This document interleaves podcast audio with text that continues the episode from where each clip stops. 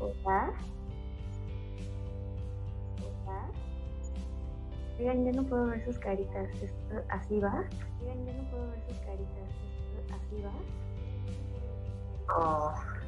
¿Y yo cómo pongo la mía? Oh. ¿Y yo cómo...? Um, no sé cómo se hace. Oye, Hola, hola, hola. ¿Cómo están? Ya usted que con el micro. Esperen, no, déjenme pongo pantalones. oh. Maldita maldición.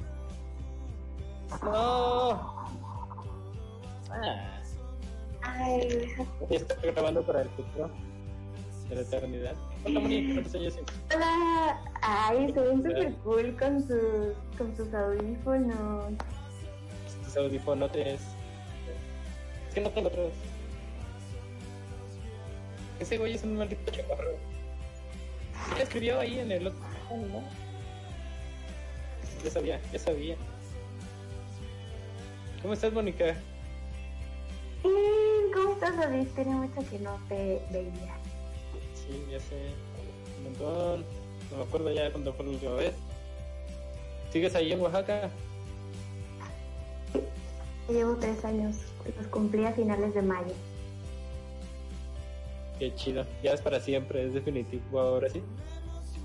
No, sí, pero puede ser, o sea, como que apenas me mudé a una casa que no estaba amueblada porque todas las demás veces había vivido como en cuartos a- amueblados y pues ya se siente más real, ¿no? Como comprar tu cama y comprar una mesa. Sí, es una experiencia acojonante eh, cuando vas escogiendo tus muebles. Ajá. Pero estoy nerviosa porque si me muevo de aquí creo que lo voy a tirar toda la basura o lo voy a vender. ¿no? Pues lo vendes y ya. ¿Ya se me escuchan? ¿Qué tal, chaparrito? ¿Cómo estás? ¿Qué ole? Ya los escuché. La. ¿Cómo estás? A ver. ¿Esta plataforma qué onda? ¿Es la plataforma de mi gala? Sí, la hicimos. Maldita sea.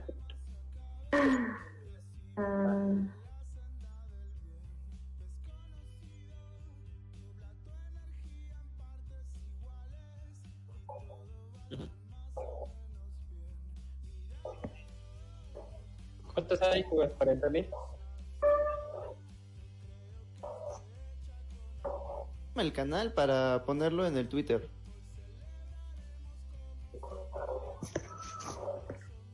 Ah, ya lo vi. Ah, yep.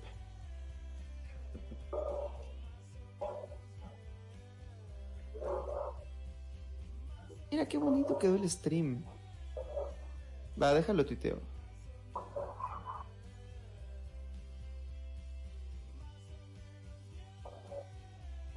Yes. dónde puedo ver el stream.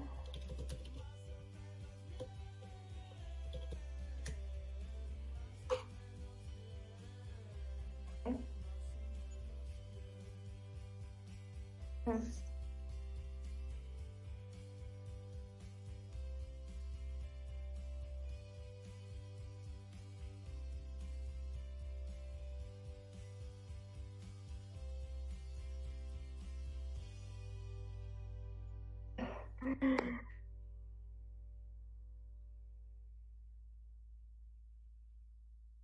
Ahora quiero, vol- quiero volver a donde estaba con ustedes. Ah, ya lo ve. Me siento súper tía, así que no sabe qué chingados es hacer. Así que vamos a. Mm, voy a mutear esta cosa. Así habla. Hola, así hablo. A ver. Creo que. Qué cool.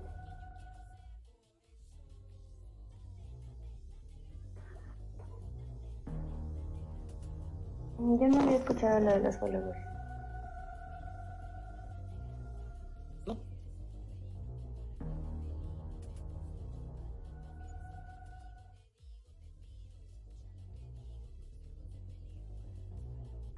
Desde el chat. No machismo, no discriminación. Es lo que le decía. Uh, Sí, sí. Pues ahora no chateo, ¿cómo ves?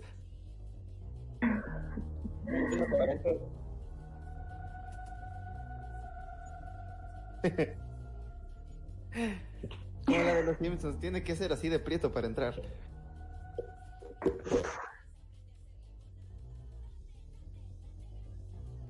No, pues así no juego.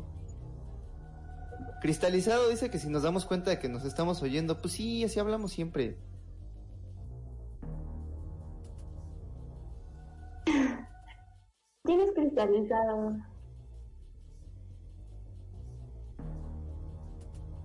Eh,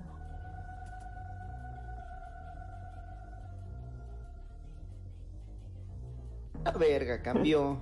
Estaba. Eh, es- estaba viendo un documental que hizo Vice acerca de cómo era la música en la época de streaming y se me hizo bien triste el pedo porque los músicos que tenían como más éxito eran banda que por un lado hacía rolas más chiquitas porque el porque el gancho tenía que llegar luego luego, entonces para que recordaras la rola pues tenía que ser una rola corta.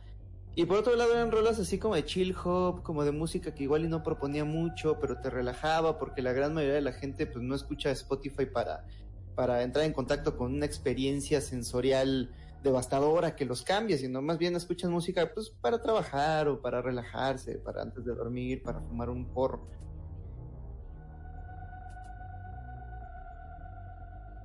Sí, sí, música, música específicamente hecha para engañar al, bueno, no engañar, pero para aprovechar las características del algoritmo de Spotify.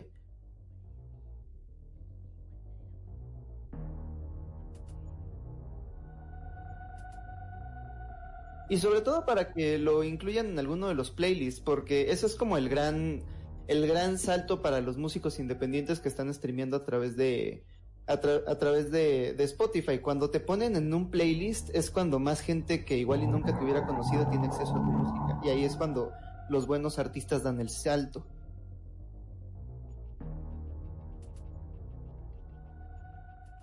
Ajá, ese, ese tipo de cosas, el, el, las recomendaciones para ti, el, o a veces los playlists, ¿sabes? Como los playlists de música para dormir, música para tal, este, todo eso.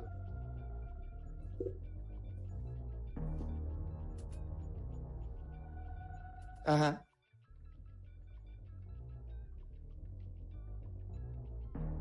Ah, no escogli.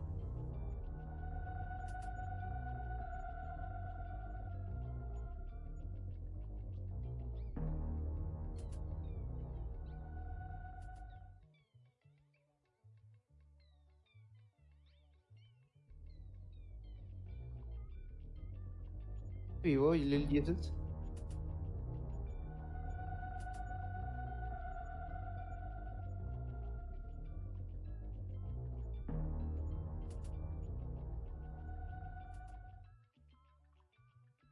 No sé, ¿alguno de ustedes ha tratado de utilizar Spotify para subir música?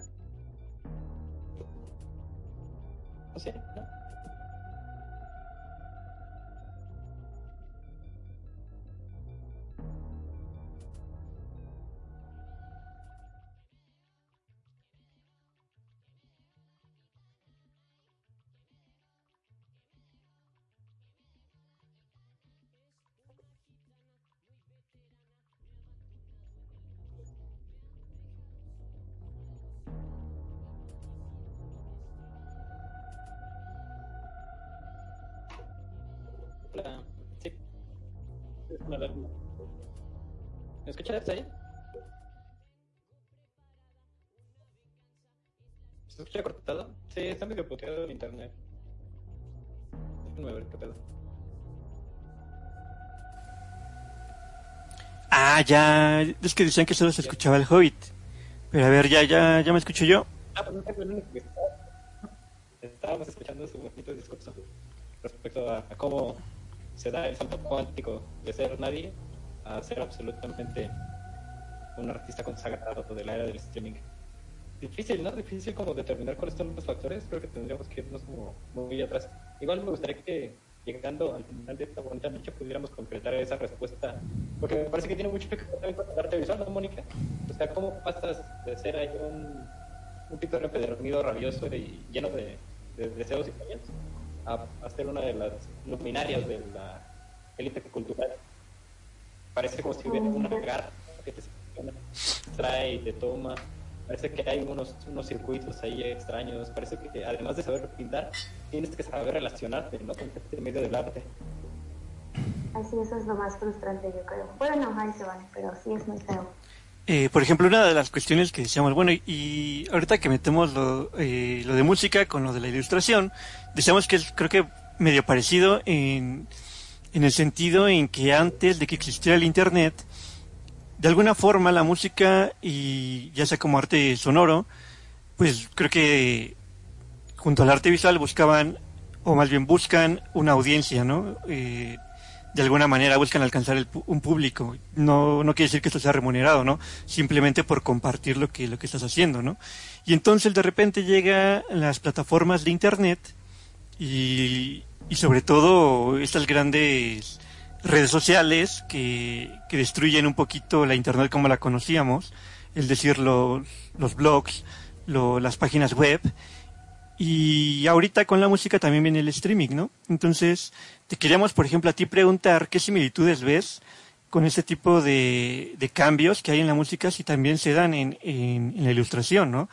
Por ejemplo, ahora, antes, este, todos buscaban una especie de portafolio digital y ahora ya no, o sea, ya la gente no, no visita una página web, ya prefieres tener tu cuenta en Instagram como artista. También una cosa que está bien rara es como que te legitima muy cabrón la cantidad de likes que tienes o la cantidad de followers que tienes, o si hay como algún artista importante que le da like a tu trabajo, etcétera.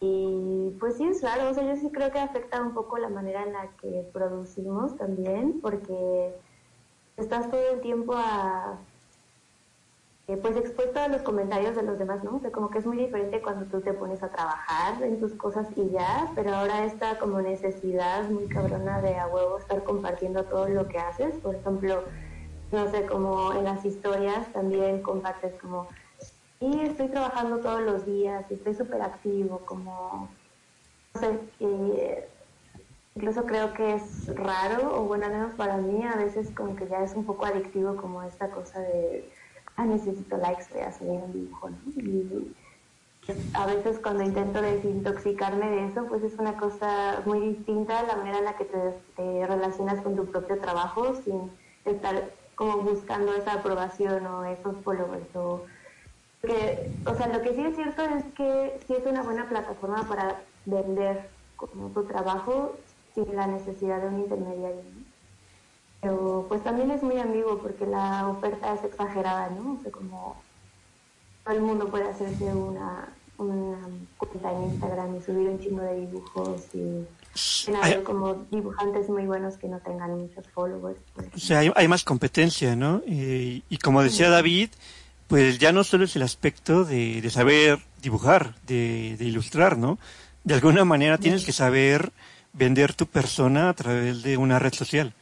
Porque de otra manera, si aunque dibujes bien, quizá nunca te encuentren entre millones de, de usuarios. Sí. Hay una cosa que yo he notado y que se me hace como muy mala onda, es como justo lo que estás diciendo, te haces como un personaje que estás como vendiendo tanto tus dibujos como a ti mismo y se me hace o sea, ahora que está la cuarentena, como que está esta onda de mostrar las partes chidas de tu casa, por ejemplo, ¿no? O eh, como...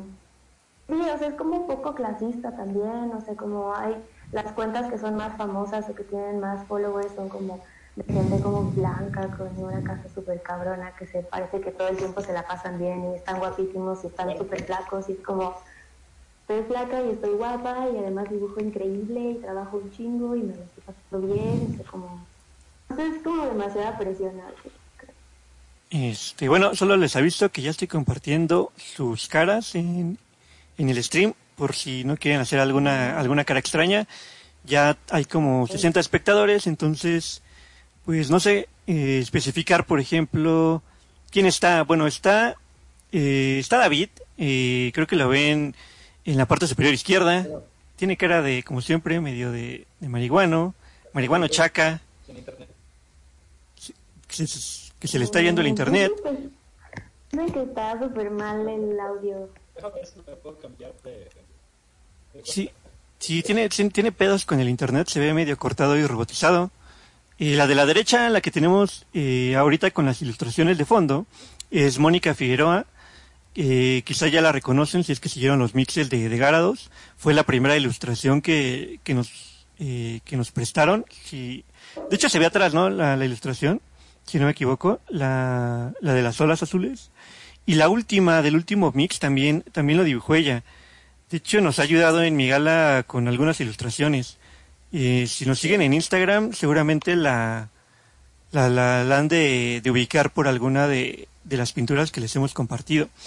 Y el que no quiere enseñar su rostro eh, en la esquina derecha inferior, pues es este el Hobbit que está de incógnito y de repente medio se, se desapareció un poquito. No sé si también tuvo problemas con, con su audio o, o qué onda. ¿Qué onda, amiguitas? ¿Me escuchan? Eh, sí, ya se escucha mejor tu voz. Ah, pongo los audífonos porque. Pues así es, muchachos. Ya estamos aquí en esta primera primera transmisión de Guiara 2.red. Bienvenidos a los 900 mil Seguidores. espectadores que están por ahí. El día de hoy vamos a platicar este, sobre, sobre nuevas plataformas de distribución de música y también nuevas plataformas o formas de, de generar presencia en el ámbito cultural con Mónica, ¿no? Que es una ilustradora que, aparte de que es muy valedora, pues la admiro mucho, ¿no? En, en su trabajo. Me parece que tiene una mano tocada, una mano divina ahí para, para dibujar. Estaría chido, ¿no? Que le echaran un ojo ahí a lo que, lo que está haciendo. Pues nos acompaña Fernando, ¿no? Que tiene mucha experiencia con la difusión de contenido de música y así. Y el Hobbit, que pues es el chaparrito que forma parte de la inclusión, ¿no? De la cuota de inclusión aquí en el, en el podcast. Necesitamos tener tres personas y un chaparrito, entonces está el Hobbit con nosotros. Eh, dicen en el bueno. chat que el Hobbit se, se desapareció, ¿eh? Y, y, y quién sabe, no sé si se desconectó de la llamada, Sí, pero ya... pero- no. Hubo, hubo un momento en donde desapareció, pare- como si lo hubieran secuestrado, porque ya Sí. no dijo nada, ¿eh? Y quién sabe qué, qué le habrá pasado. Ahí a ver si le mandamos el mensaje ahorita por Facebook, si se reconecta. Dicen, el Hobbit está evolucionando. Está evolucionando. Va a ser un Hobbit con picos. ¿Qué le están pidiendo que te quites la Pues, a playera, David? No, no empiece... Hace, hace un chingo de calor. Este. Sí, güey, hace calor. Pero eso ya lo hicimos en un podcast. Este, no sé si lo harían dos. Uy, ay, tocaron dos temas muy interesantes. O sea, dos que sí están bien chidos. Que, eh, por ejemplo, la creación de un personaje en redes y cómo eh, la, las nuevas plataformas te obligan, ¿no? A, a modificar tus hábitos de, de creación. En el primero, o sea, en tanto que tú vas creando un personaje, pues te vas alterando a ti mismo para encajar mejor con, con las exigencias de este nuevo mercado, ¿no? Este nuevo mercado que no está centralizado. Eh, y lo otro que es más grave es que si tú estabas, por ejemplo, no sé, a ti te gusta pintar pajaritos, o te gusta pintar chichis, o te gusta pintar casitas, y te das cuenta de que de todo lo que pintas, las chichis y las casitas no pegan, y tus dibujos de pajaritos son los que tienen más likes. Entonces, eso, eso va modificando tus dinámicas de creación, tanto en la música como la gente que hace música. Tienes como 10 singles en tu. Tienes un- 10 canciones en tu LP, o en tu, en tu disco, o en tu álbum, ya no sé qué son, eh, ya no hay soporte. Tienes 10 canciones y 3 pegan, entonces te ciñes a esas 3 para seguir creando. Igual tú como pintora, ¿no, Moni? O sea, tienes 3 dibujos que pegan. Y eso es lo que le pasó, por ejemplo, a Gabriel Venegas, ¿no? A, a Gabriel Vargas. A mira, Germán Venegas. Sí, Germán. Y regresé, perros. Hola, Javi. Ya regresó el Hobbit. Gabriel, Gabriel Vargas, por ejemplo, Ah, por es un chingo mano. de obra súper distinta y por temas como, por ejemplo, de costos de sus obras o por lo que se estaba adquiriendo o no se estaba adquiriendo, se ciñó solamente como a un tipo de, de obras. Y eso pues ya al final terminó como desapareciéndolo un poco.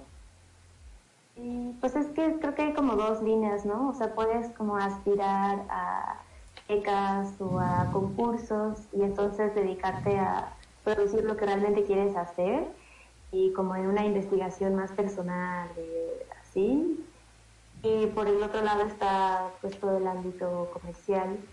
Entonces, si te vas más por ese lado, pues a fuerza tienes como que responder a esas demandas de mercado, ¿no? Entonces sí puede pasar lo que tú estás diciendo, como que funcione solamente cierto tipo de imágenes y entonces estás como en una repetición interminable hasta que se sigan vendiendo, ¿no? Y ya luego, no sé, si, logras tener una galería, lo que sea, ya alguien te dirá como, no, pues ya cambió la moda, ahora queremos que hagas tal cosa, ¿no? Y ya siento que de pronto puede ser que te conviertas más en mano de obra.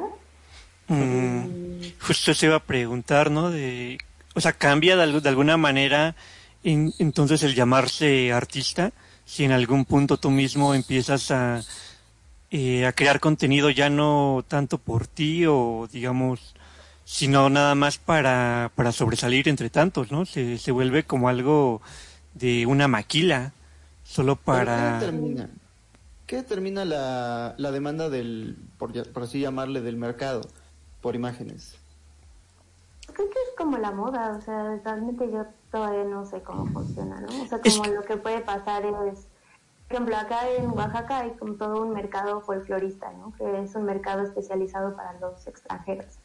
Entonces, llevan años y años haciendo como más o menos el mismo tipo de imágenes y las galerías venden en un chingo de dinero como esas que son súper repetitivas y también ha llegado a suceder que una, un artista, o sea, como vende un chingo durante una temporada, como un año, dos años. Entonces, eh, aquí en Oaxaca tienen como un sistema en el que dependiendo de en cuántas galerías estás o cuántos años llevas trabajando, empiezas a subir los precios de tu trabajo. Entonces, por ejemplo, me, estaban hablando de un artista que empezó a vender muy cabrón y eventualmente eh, pues ya pasó de moda y nunca más pudo vender como las nuevas cosas que estaba haciendo y no podía bajar sus precios, ¿no? Se llegó como a un punto en el que ya vendía, no sé, un cuadro como en 60 o 70 mil pesos y después nada, o sea, como ya no vendía nada y porque la moda ya había cambiado y él, lo nuevo que estaba haciendo pues ya no gustaba y pues ya, o sea, como ese tipo de complicaciones pueden ocurrir y pues es como ilegal que tú cambies tus precios, ¿no? Porque pronto hay muchas compras que se hacen buscando una inversión, como voy a comprar tal pintura porque estoy invirtiendo, no sé. Entonces no puedes bajar después tus precios. Pero es los artistas y no el mercado los que determinan el curso de, la, de las corrientes artísticas. Eh, el, el, otro día estaba hablando con un amigo acerca de el caso específico de la música y nos preguntábamos por qué hay tantas canciones de amor, por qué eh, años van, años vienen y década tras década el... Bueno, hoy en día es algo muy parecido al amor, ¿no? El, reggaetón, pero, pero cada década siempre las canciones más famosas y las más conocidas son eh, aquellas que hablan acerca de ya sea el enamoramiento o el, o el despecho o, o, algo relacionado con, con, conectar con otra persona de manera romántica. Entonces, eh, recordé esto que decía Terrence McKenna acerca de cómo durante siglos, durante milenios, siempre cada tribu tenía la figura del chamán. Y eh, la labor del chamán era contar historias.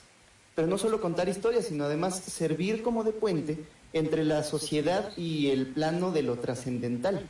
Entre la sociedad y aquello que veían como más allá de ellos, ya fueran los dioses, pero además como los arquetipos, además como la experiencia trascendente. Entonces, en este vacío de la, en este desierto de la ideología en el que habitamos en el siglo XXI, donde ya no creemos en nada, donde el, mundo es físico, ya lo averiguamos todo, ya lo leí todo y toda la carne es triste, este, la única experiencia trascendente que nos queda es el enamoramiento, porque no es algo que nosotros podamos buscar, no es algo que podamos como, como que, que haya que ir deliberadamente y, te vas a enamorar si meditas durante tantos años, no, simplemente te pasa ya, y, y, no, y no lo puedes evitar.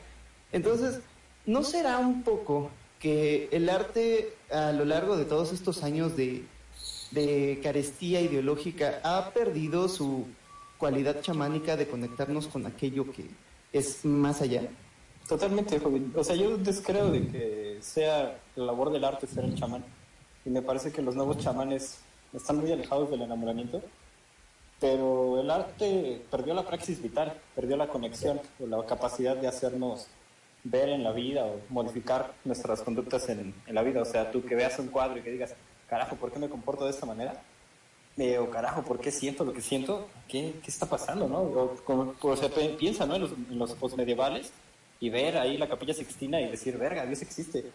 Esa era una praxis vital, cabrón. O sea, estar ahí, tener un contacto, ¿no? Con una escultura de Bernini.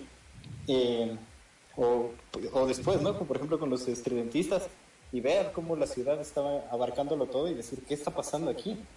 Eh, aquí lo que sucede, no, perdón, no para terminar el punto, me parece que va, eh, vamos directo ahí al, al, tema, que es eh, los mecanismos, eh, los mecanismos de promoción o los, centros, los centros de difusión, los centros fuertes, en, en este vacío de identidades, este vacío de ideologías que llamas, que es más bien como un exceso de identidades o un exceso de ideologías, necesitamos organismos críticos que no los necesitamos, pero existen organismos críticos que son como centros magnéticos muy fuertes que están fungiendo como la opinión de todos y que si tú no tienes una opinión eh, predeterminada, una opinión dada, ese centro magnético de crítica te va a servir a ti como una base para, para vertir tu opinión o para ser crítica de la vida. Eh, los centros rectores en el arte son los museos y en la música pues antes eran las disqueras ¿no? o, las estaciones de radio. Eran eh, el, comentario surgía de ahí y de ahí surgía la fama. Mientras tú estabas en una estación de radio, tú podías ser conocido y se te decía, esta es la música chida, esta es la música que vas a escuchar. Y la escuchabas. Y, por ejemplo, en, en los museos sucede igual, ¿no? Estás en la galería, ves a estos pintores y el hecho de que un pintor esté en una galería famosa te dicen, estos son los pintores de los que se está hablando y estos son los pintores como los que debes pintar. Este es el arte visual. Ahora, por ejemplo, piensa en el Museo de Arte Contemporáneo, los museos de arte contemporáneo. Es, esos simplemente fungen como, como nódulos rectores de, de lo que es bueno y lo que es malo, como filtros críticos.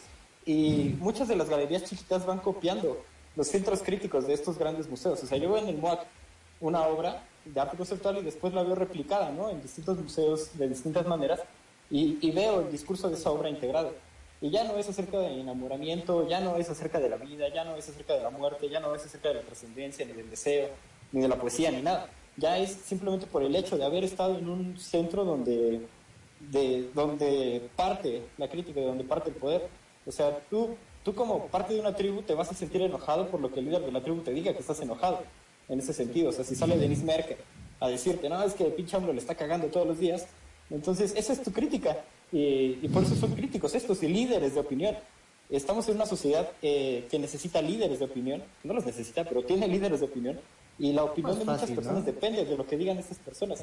Por eso es tan interesante que se esté descentralizando la música y que la música parece, parece que ya no hay bandas buenas, porque ya no hay bandas centralizadas, porque ya no hay una estación, eh, un reactor que te diga Café Tacuba y porque ya no hay este uno Universal Radio que te diga este Camilo VI o lo que sea.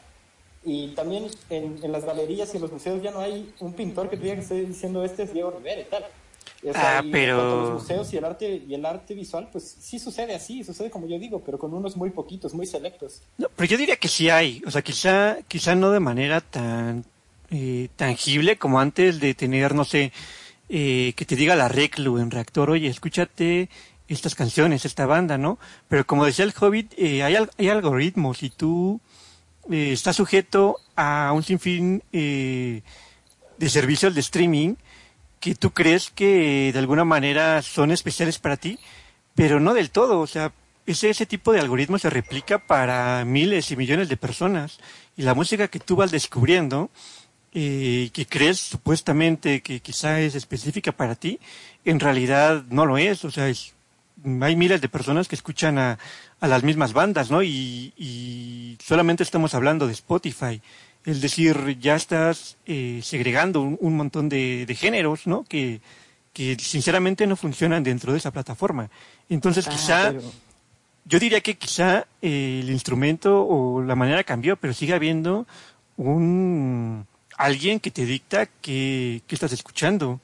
Y me imagino que lo mismo eh, nos contará Mónica, funciona con, con el aspecto visual, ¿no? Del artista.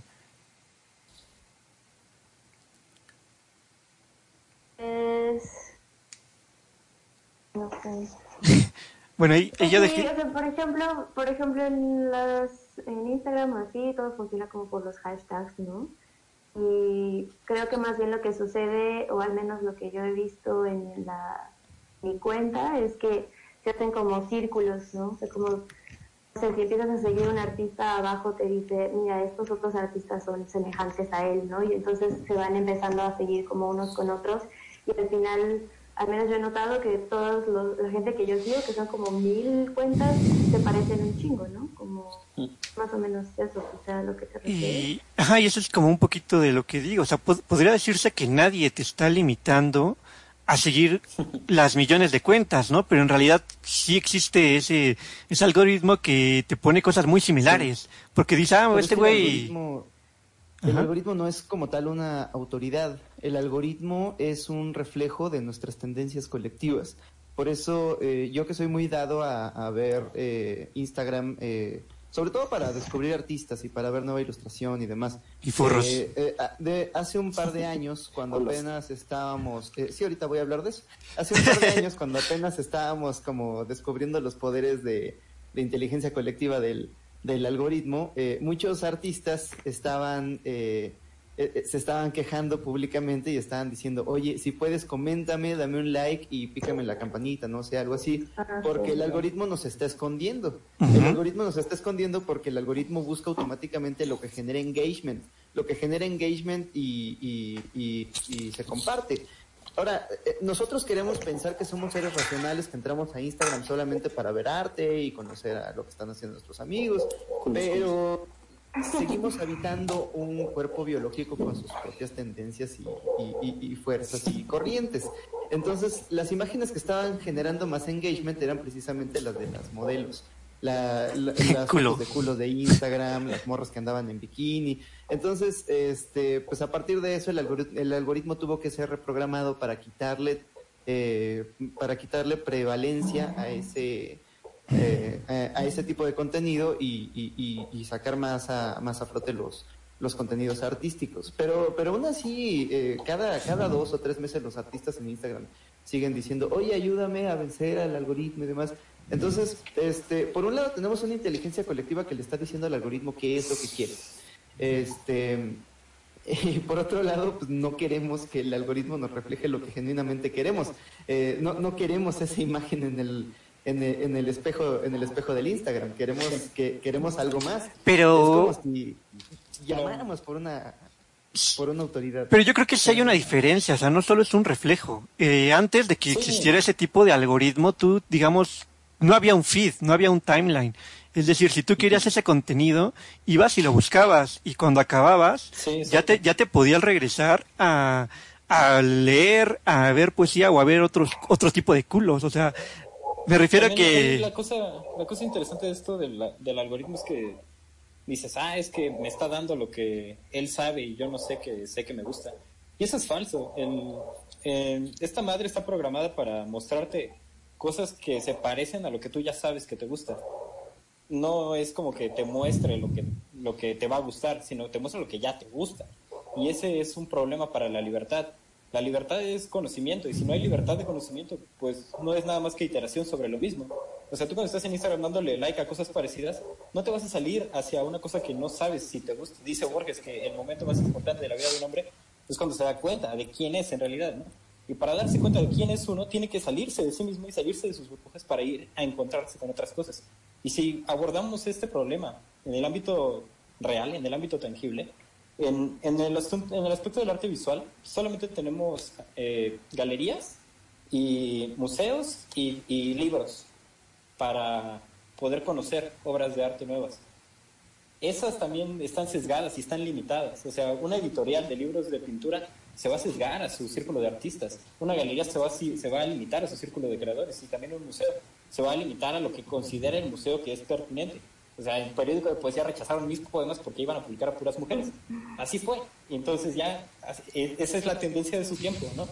Está bien que así sea, pero que la labor ahí de las personas que estén como pujando por conocer cosas nuevas sería eh, abordar como otras inteligencias, no un algoritmo, para poder conocer cosas nuevas. Y en el ámbito de la música, me parece que sucedió algo también parecido, ¿no? O sea, si en tanto que van desapareciendo como los centralizadores de música, o las instituciones culturales empiezan a perder poder, pues las instituciones culturales ya no pueden traer grandes pintores ni grandes artistas visuales porque ya no hay barro para pagarles. Este, en la exposición de Caravaggio trajeron un cuadro de Caravaggio. Cuando traen las obras de Picasso, parece que más bien traen las obras de Picasso en vez de las obras. Y también en la música, pues así pasa, ¿no? O sea, no hay como gran dinero para pagar estos megaconciertos en el Zócalo de Pink Floyd o cosas así. Entonces no hay como una difusión de la escena musical local y pues, los músicos se van a ir poco a poco muriendo de hambre, ¿no? Sí, eh, creo que bien, bien lo dices, ¿no? Si se hacen festivales, y tratan de que sea un festival que, que genere dinero, porque también como... ¡Ay, el Hobbit! mira, nada más. Siento que no, que no estoy hablando con ustedes, si, si, solo, si solo yo puedo verlos. De hecho, ya estaban, estaban haciendo especulaciones de qué era lo que decía tu cartel. Eh, dice... Eh... Comprar chichis, seguir culos. ¿Qué dice, güey? Estornudo. Ah, son los sonidos que bajé para, para recomponer el, el video de la... Ni se ve nada. Para recomponer el video de la, del segundo renacimiento. Este, Sonidos de estornudos en inglés. No es cierto, ahí dice suscríbanse. No, dice suscríbanse a Guiarados. Guiarados.red. Denme su dinero. Podcast? ¿En qué momento vamos a escuchar música de Fernando? Eh, yo pensaba que las cortinas de música era cuando alguno de ustedes dijera, oigan, quiero ir al baño, eh, vamos a pausar tantito, ponemos música. Y ya la escuchamos, la contemplamos. Pero, como ustedes vean, o sea, si por ejemplo ahorita dicen, este, hay que detenernos unos 3, 5 minutos, ponemos una canción para que la gente también conozca nueva música. De hecho, elegí una que, que le encantaba al Hobbit, bueno, de hecho le encanta, un, un artista de Puerto Rico y no, no el reggaetón, entonces no sé si... Es Bad Bunny? Y no es Bad Bunny, no es Bad Bunny. De hecho, lo trajimos cuando... Bueno, no lo trajimos, vino a, vino a la Ciudad de México. ¿Cómo se llama? Ah, el medio. Ándale, sí latinaste el medio. Ah, el medio es la hostia. Es, Mírame. el medio. Es un chingón. Antes de que vayamos con el medio, bueno, el Hobbit nos va a contar nuestra experiencia con el medio y después vamos con el medio. ¿Y qué les parece si después cada quien desde su trinchera me responde esta pregunta?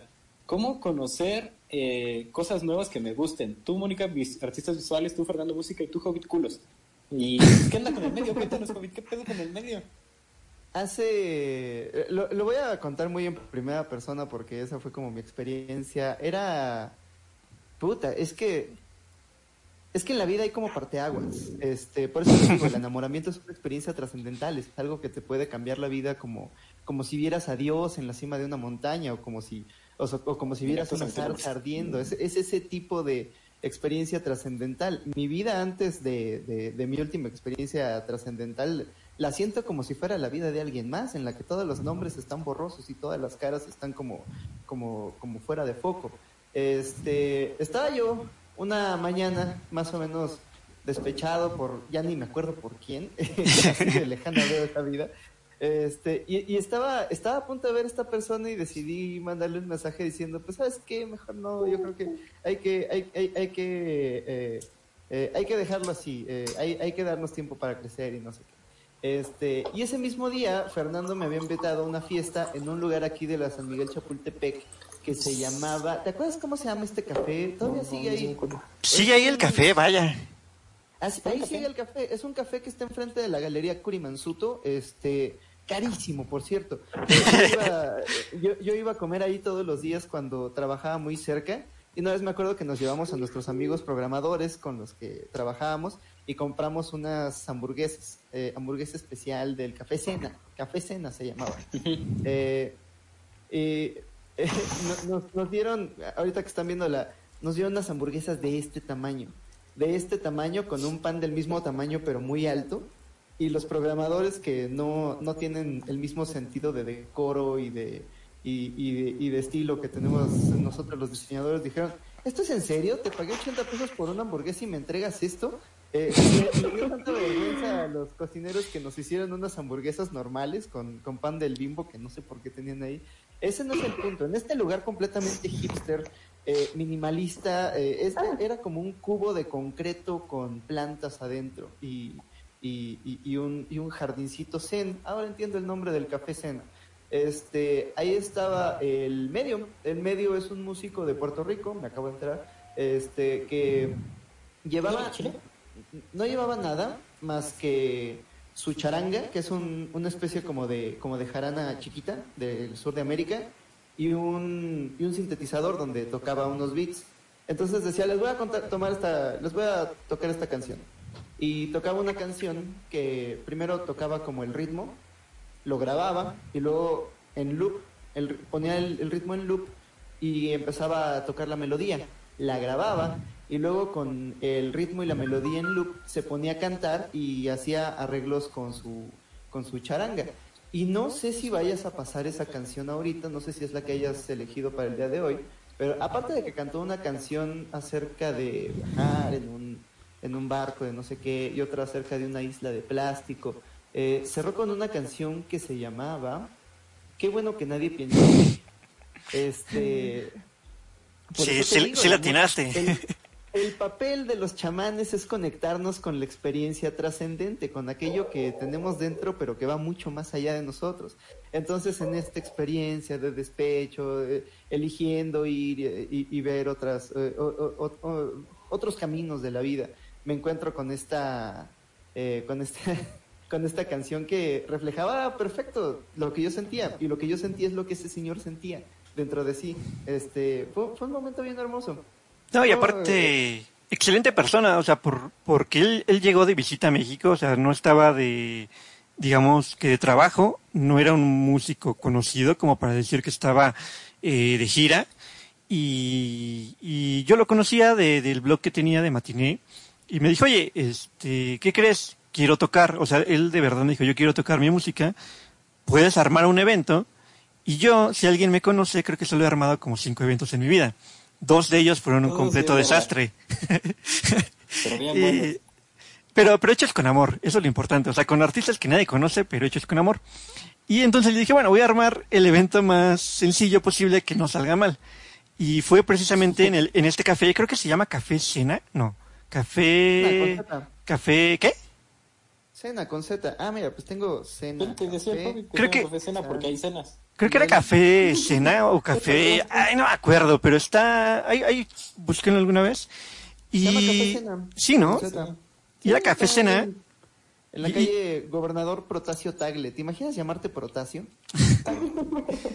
Es, de- Y, y literal era un café, o sea, de verdad de que servía desayunos y creo que tenía hasta para hacer a, a la parrilla, pero tenían, eh, o sea, ahí mismo en la mesa que usaban de comedor presentaban artistas, o sea, era como de este tipo de, de lugares donde dicen, oigan, ¿qué hacemos para atraer a la gente? ¿Qué te parece si ponemos a un güey a cantar encima de la mesa? Ah, pues va ¿Hacer y... tamaño normal? No, eso no. Eso no.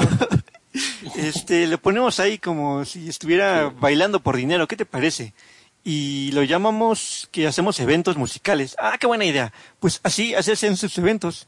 Y accedimos, accedimos a tener ahí un evento porque era lo más pronto posible. Creo que fue de, no sé, en cuatro días se armó. Y por lo mismo, como se armó en cuatro días, creo que estuvimos como diez personas, ¿no? O sea, estuviste tú que llegaste, eh, que no, que llegaste un poquito tarde, no me lo esperaba. Estuve yo, estuvo Sí, mi amigo. Coyotzi, eh, estuvo los eh, Tacón de Oro, otro blog muy bueno que ya desapareció. Ah, tacón de oro. ¿Qué ha sido de ellos? Eh, Tacón de Oro, eh, ya, este, ¿cómo se llama? Eh, Joan Escutia sigue escribiendo para Frame. Creo que también escribía para Vogue, no me acuerdo. Ha entrevistado a, a J Balvin. Eh, sí, ha, ha vivido el sueño todavía de, de escribir de la música. Y, y entonces, o sea, todo eso se armó porque ese tipo quiso hacerlo. O sea, él de verdad quería tocar su música para, para sus amigos. Yo, yo diría que para sus amigos de México. Y los únicos que estuvimos ahí de alguna forma éramos eh, los que lo, lo conocíamos. Pero ahora, afortunadamente, ustedes, 150 mil espectadores, este, 60 mil ya. 160 mil, pues lo van a poder escuchar. Y en una de esas, 200,000. en, en una de esas les pasa lo mismo que al Hobbit y, y la escuchan en el momento preciso, en el lugar correcto. Entonces, este, yo voy a mutear lo, el Discord un ratito porque el stream donde lo hago no admite separar los canales. Entonces, si pongo la música y seguimos hablando, se va a escuchar, ¿no? Entonces lo voy a mutear un rato. En lo que escuchamos aquí. para, para vernos de colores mientras vivíamos. Ajá. A ver, a ver, a ver. fusionamos los cuatro en una misma entidad. Vamos a ver, Server. ¿Cómo Junta es? tu mano con la mía, Hobbit. Tú. A ver, vamos a escuchar.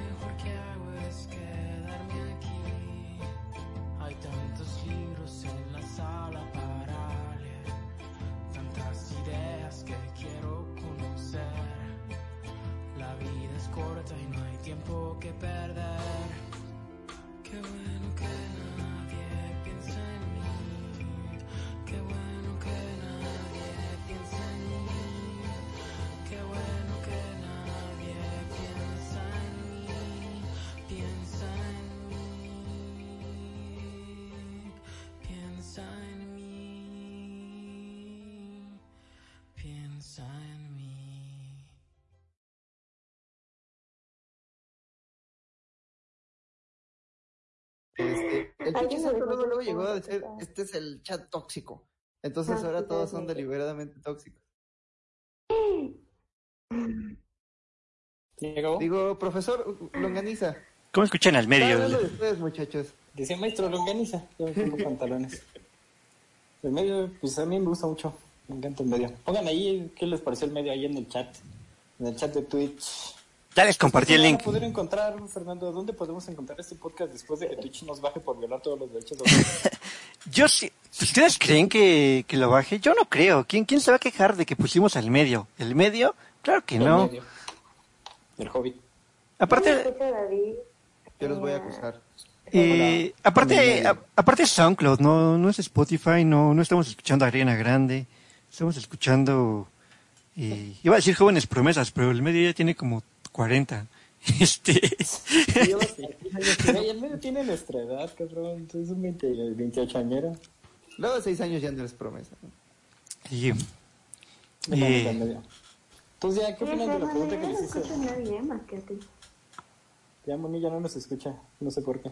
¿Moni no nos escucha? Solo escucha a Fernando. A ti, Fer. Jardab está bien confundido de que, de que ofendemos el gremio tóxico. Pues es que sí son tóxicos. No los estoy Ah. ofendiendo, los estoy... Son cariñosos a su manera, joven. Eso, No. esas, esas ofensas entre ellos son solo gritos de apoyo. Callados gritos de desesperados que buscan un hobbit que los apapache. Pero no los estoy ofendiendo, los estoy, los, los- los estoy describiendo. Oye, en lo que Mónica y Fernando arreglan sus diferencias de audio. Eh, cuéntame Eh. la respuesta a la pregunta que te hice, Hobbit. ¿De ¿Cómo encuentro cosas que me gusten? ¿Cómo Pues es puedo es- al algoritmo y al más media? Es muy fácil, eh, precisamente porque el algoritmo está diseñado para... Es que solamente los escucho el- si me meto como al... Los escuchan desfasados, entonces no escucho realmente... Ah, sí, tienes que estar en Discord, Moni. Ah, sí, escúchalo por Discord, no por Twitch, porque en Twitch hay cierto delay. Sí, Ah, entonces solo pones eso, canciones. pero en el otro no los escucho, o sea, solo te escucho a ti y solo te veo a ti. Ah, qué loco. A ver. Ok. si quieres, ¿por qué no te sales y vuelves a entrar? No sé si quizá muteaste sin querer a, a David o, a- o al Hobbit. Igual y, y sales y entras y ya se restablece, porque yo no le he movido nada. Y corrida. Corrida. Corrieron. Ah, ver. Ah, brilla, Moni. Ya. A ver, a ver, a ver. ¿Ya escuchas? A ver, a ver. hola, Moni. ¿Cómo ¿No? estás? ¿Dijo sí o no? Ya, ya los escucho. Ah, qué bueno. Ah, qué. El Hobbit nos estaba explicando cómo encontrar culos. A ver. Ah, eso sí me interesa. Así le van a hacer, mira. Buscan una morra que se llama Aria, no es cierto. Este, precisamente porque el algoritmo tiene esta cualidad de iterar sobre el éxito. O sea, si ve que ya te gustó algo y le comentaste y lo seguiste, te va a decir, oye, ¿no te gustaría seguir algo más como esto? Y algo más como esto y algo más como esto. Entonces, hace poco, este, borré, bueno, había borrado mi Instagram, eh, lo volví a abrir para, pero dejé de seguir a todo el mundo y decidí que va a ser únicamente una, una herramienta de, eh, de no para buscar ilustración Este, algunos de ellos algunos de ellos ilustran culos no es mi culpa es, es- es- es la tendencia del arte no pero te, te metes a entonces tengo este problema. Eh, en Twitter sigo a muchos artistas porque cada vez que hay un hashtag como eh, como eh, artist ver- versus the art o no sé, cada mes tienen un hashtag distinto para mostrar su, su arte. Entonces me encuentro con todas estas cuentas de, de artistas independientes, completamente independientes, que hacen arte ya sea para los videojuegos o para sus cuentas individuales o tienen sus novelas gráficas. Entonces, ese día, el día de mostrar el portafolio, ese día muestran su arte y les queda muy chingón y todos se retuitean entre ellos y en el hashtag me meto y descubro grandes artistas. Ese es un gran día para ver arte en Twitter. El resto de los días no, porque el resto de los días están tuiteando pura pendejada de Animal Crossing, o están protestando por Black Lives Matter, o están hablando acerca de la película que vieron en Netflix. Entonces me di a la tarea de buscar a todos estos nombres en Instagram, y como Instagram no es una comunicación tan inmediata, ahí solamente suben su arte. Pero no solamente ellos, sino que después de darle follow, abajo me venía, oye, ¿te gustaría seguir estas otras personas? Y estas otras personas también, eh, eh, también eh, tenían, tenían un arte chingón y así empecé a descubrir a muchos artistas interesantes. Y ahora estos mismos artistas, aprovechando estas mismas herramientas, se están dando cuenta de que, ¿por qué no vas directamente a la gente que lo está, que lo está haciendo? Entonces se meten a la cuenta de artistas que ilustran parecido a ellos y siguen a todos los que lo siguen.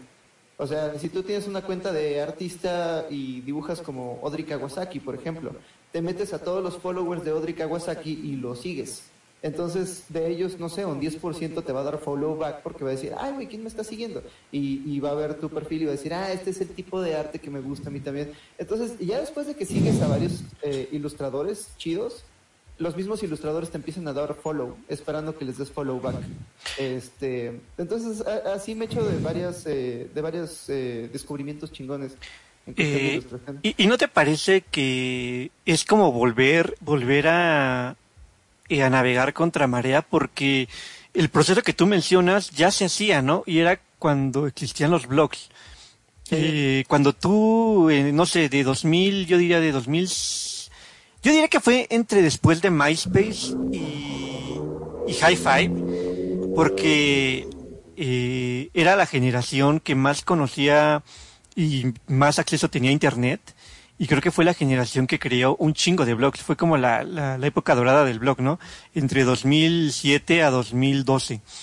Y precisamente se hacían este tipo de comunidades donde alguien creaba un blog, se hacía un poquito conocido dentro de los gustos específicos y recomendaban música, recomendaban eh, pintores, recomendaban, o sea, había un blog para todo, o sea, de y De diga, tenis. No, desde lo que te imaginaras, había un blog, sinceramente, o sea, entrabas a Blogspot, entrabas a WordPress, eh, entrabas, eh, ¿qué más había? Tumblr, ¿cómo se llamaba? Tumblr. Eh, no, antes de Tumblr, había una llamada que se llamaba Tumblr con doble O. O sea, había, MySpace a eh, los WordPress y a Blogspot, ahí fue todo el pedo, ¿no? Sí, no, o sea, yo siento que empezó con MySpace en, ese, en esa especie como de clanes, no sé cómo llamarlos, y después de ahí esa gente se armó su, su página web.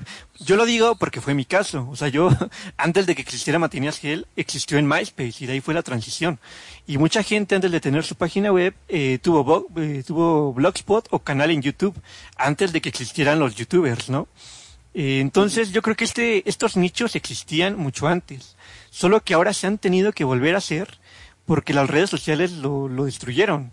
O sea, las redes sociales de alguna manera arrasaron con estos nichos y ahora eh, es Se una... extremo, pues. Sí, sí, de alguna manera, ¿no? Y dentro de esas redes sociales, como, como pequeñas ratas, eh, no aceptando el exterminio, hemos buscado eh, estos pequeños hashtags para volver a recrear una pequeña aldea de una ciudad que era enorme que, que destruyeron. Entonces, a mí me enoja porque siento que son vestigios. O sea, siento que, que encontrar ¿Están bailando un... sobre tu tumba? Eh, sí, o sea, siento que encontrar un buen lugar ahorita en Instagram, en Twitter, y se siente padre, está bien, ¿no? Pero cuando te acuerdas de la gran civilización que fueron los blogs de antes, es como encontrarte con una pequeña aldea de 20 personas, 30 personas, ¿no? Cuando antes era una comunidad de 500, quizá 400.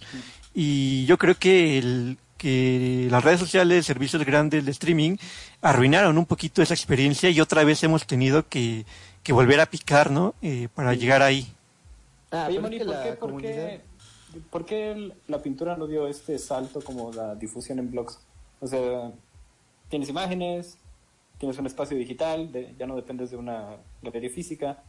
¿Por qué, ¿Por qué esto que pasó con la música y la piratería principalmente no pasó con...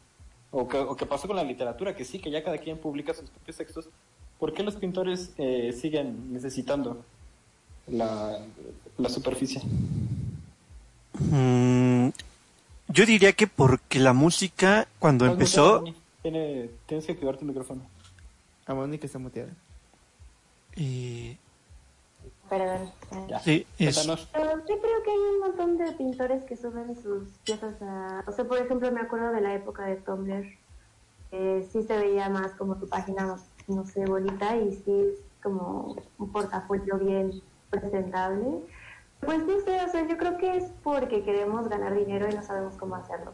O, por ejemplo, si yo publico cosas en Instagram así, pues al final mis precios son medio estándar, ¿no? Porque no sigue cierto tipo de personas, que es lo que se me hace como muy chido, y compran, pero también si llegas a exponer en galerías o en museos, pues tu currículum se pone como mucho más intenso y te pueden vender otras galerías en precios más cabrones, o sea, que tiene que ver con ese tipo de cosas.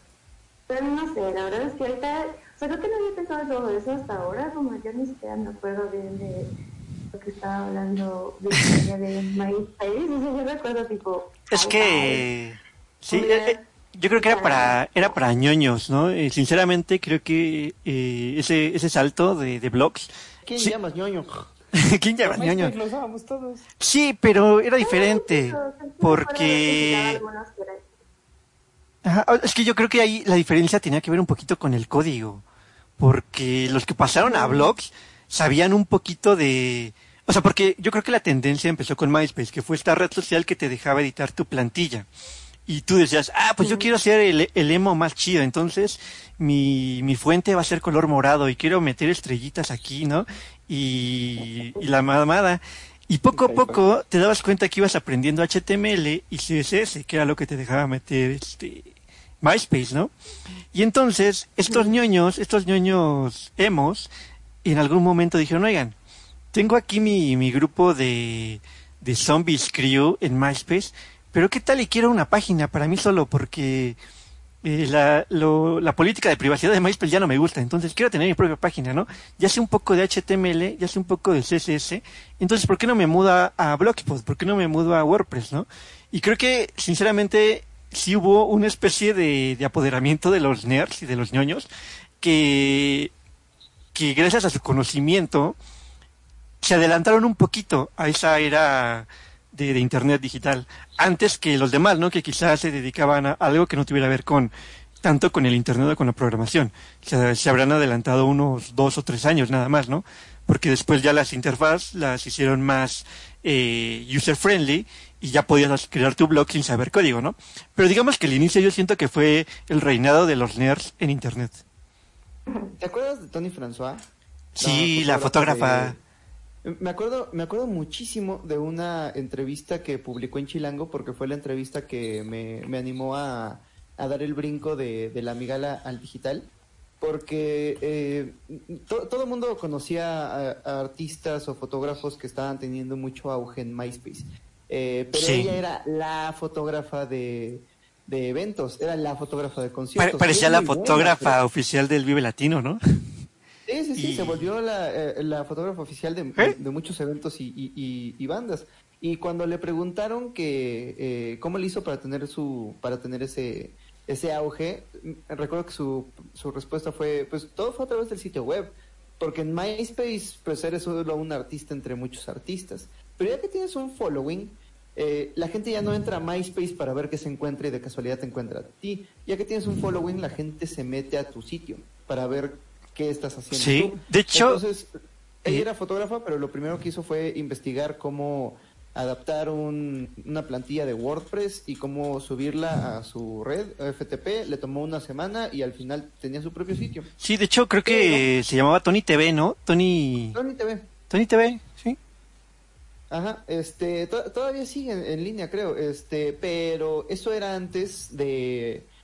Es, es que hay como 12, hay como tres etapas del Internet. La que no nos tocó a nosotros, que era cuando el Internet estaba bien culero y solamente las universidades lo utilizaban y tal. Por eso quería que el santo viniera. Sí, a él sí le, a él sí le tocó el, el de Dial-Up y así. Este, donde te metías a... ¿Alguno de ustedes entró a tonterías.com? No.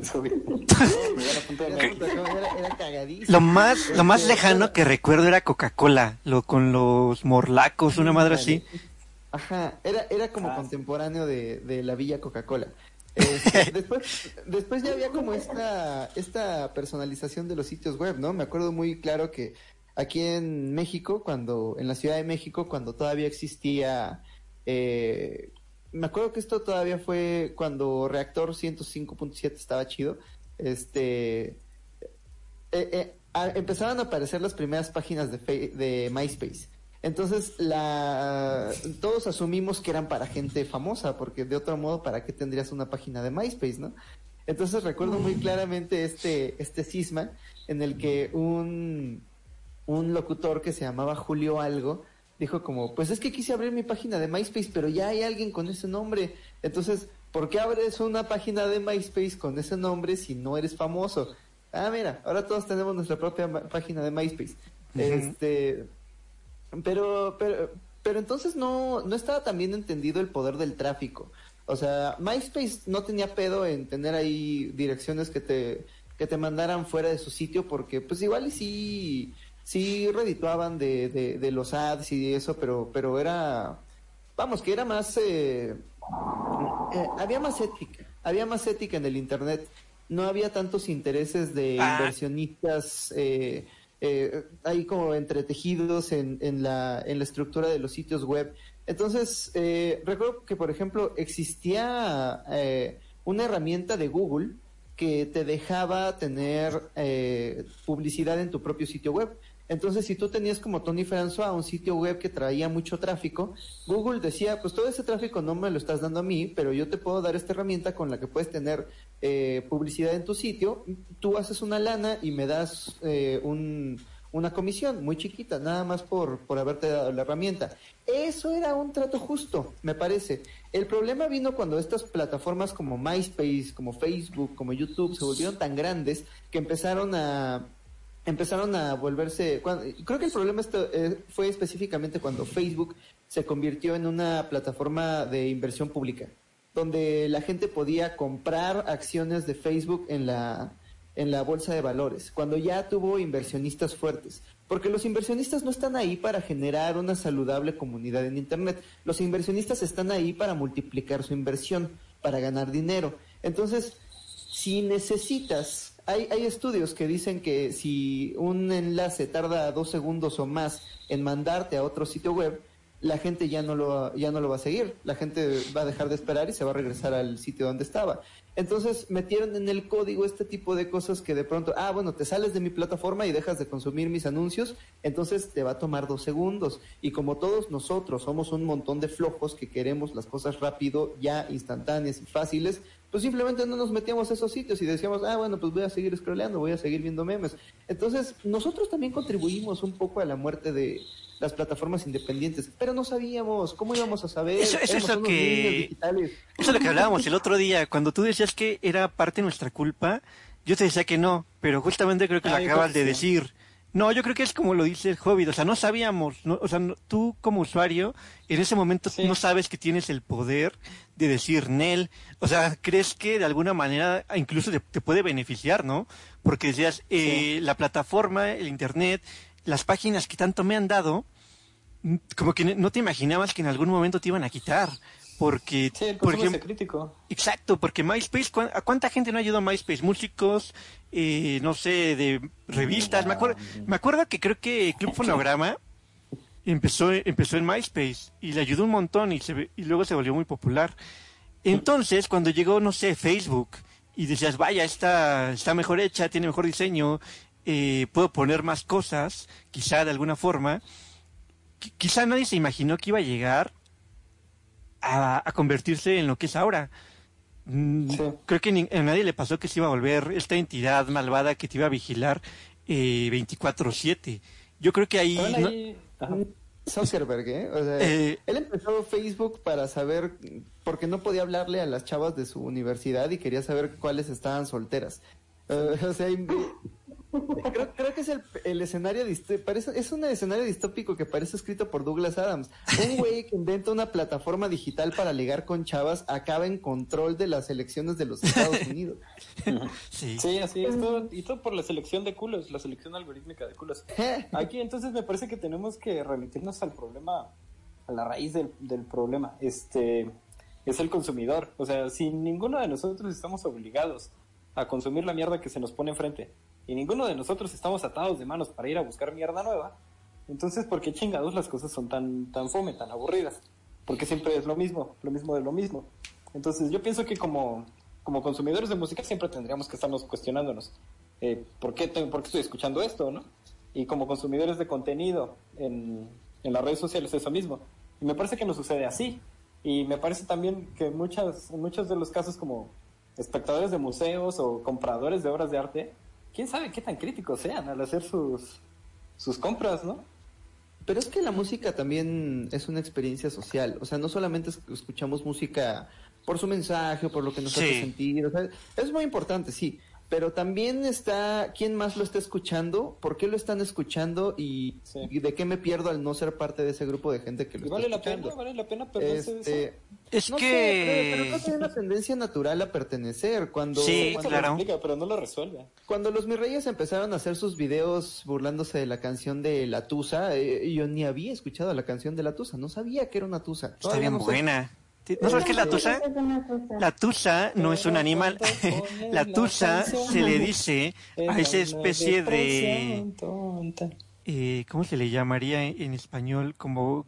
eh, ay, ¿cómo se le llama?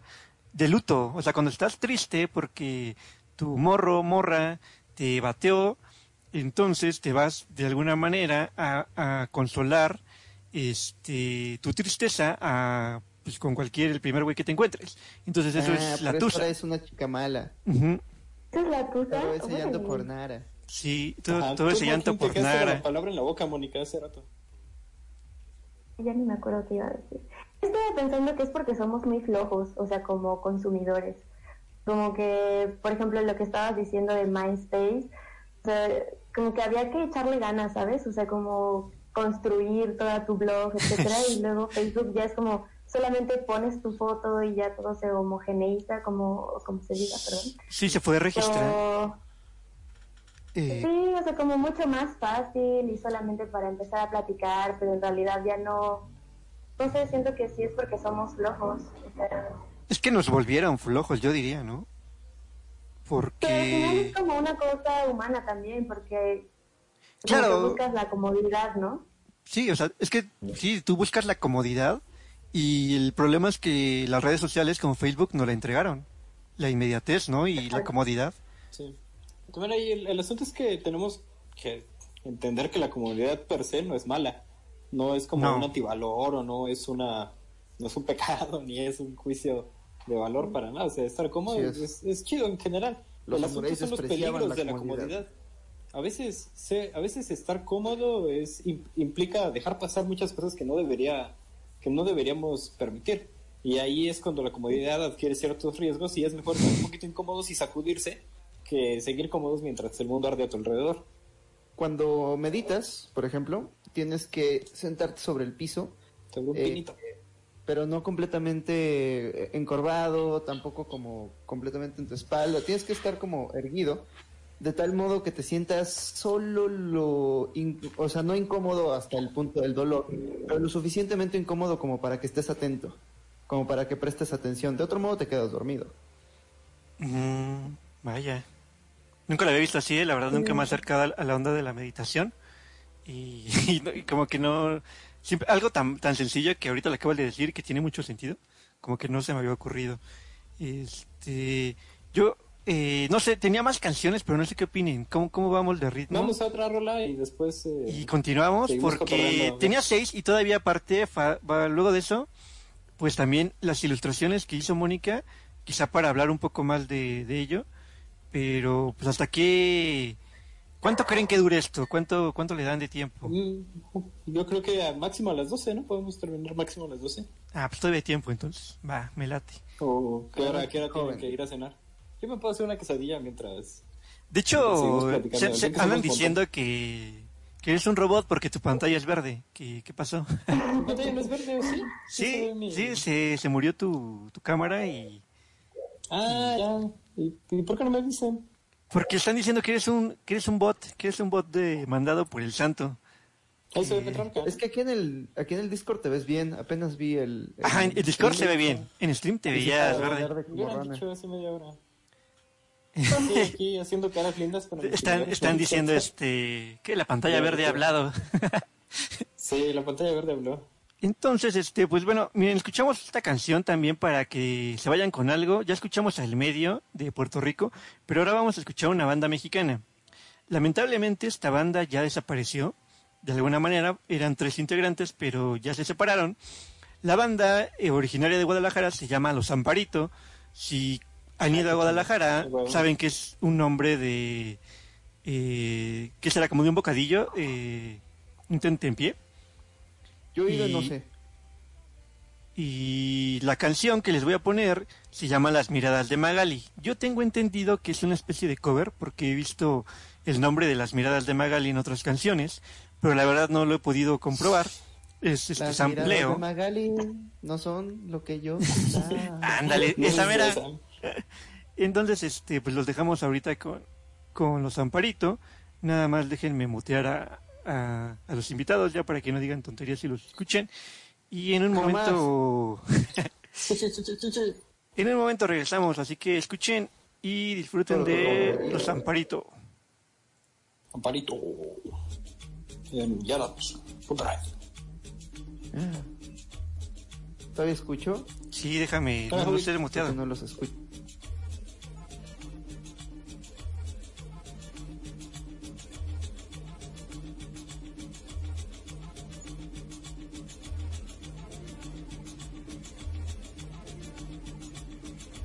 ¿Nadie está diciendo nada?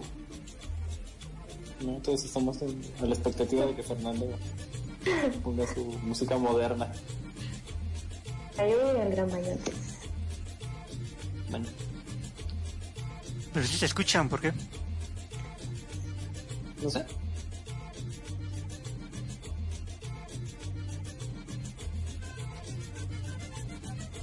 Yo no escucho ni Amparito ni a nada.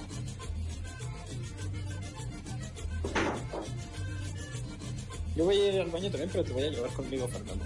Para que no digas que te quedas solo.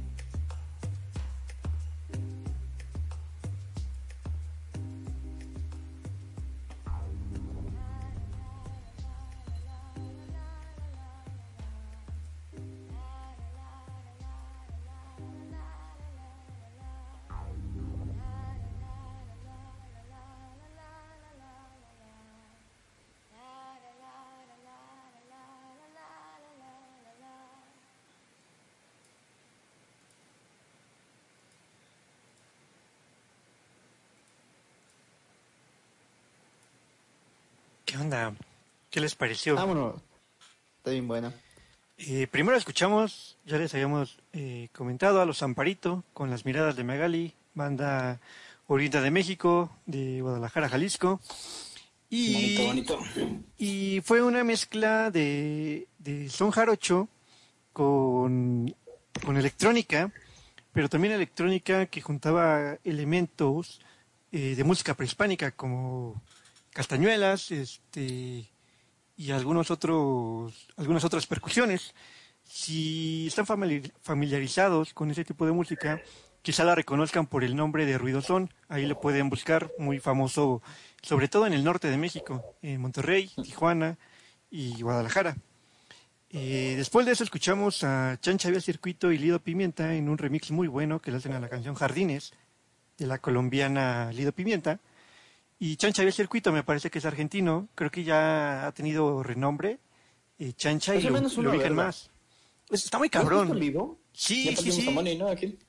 Ya perdimos a Creo que, creo que David me pasó una vez una... eh, me parece que era un, una sesión del Boiler Room donde estaba Uy, Chancha sí. de circuito tocando, pero además tenía como...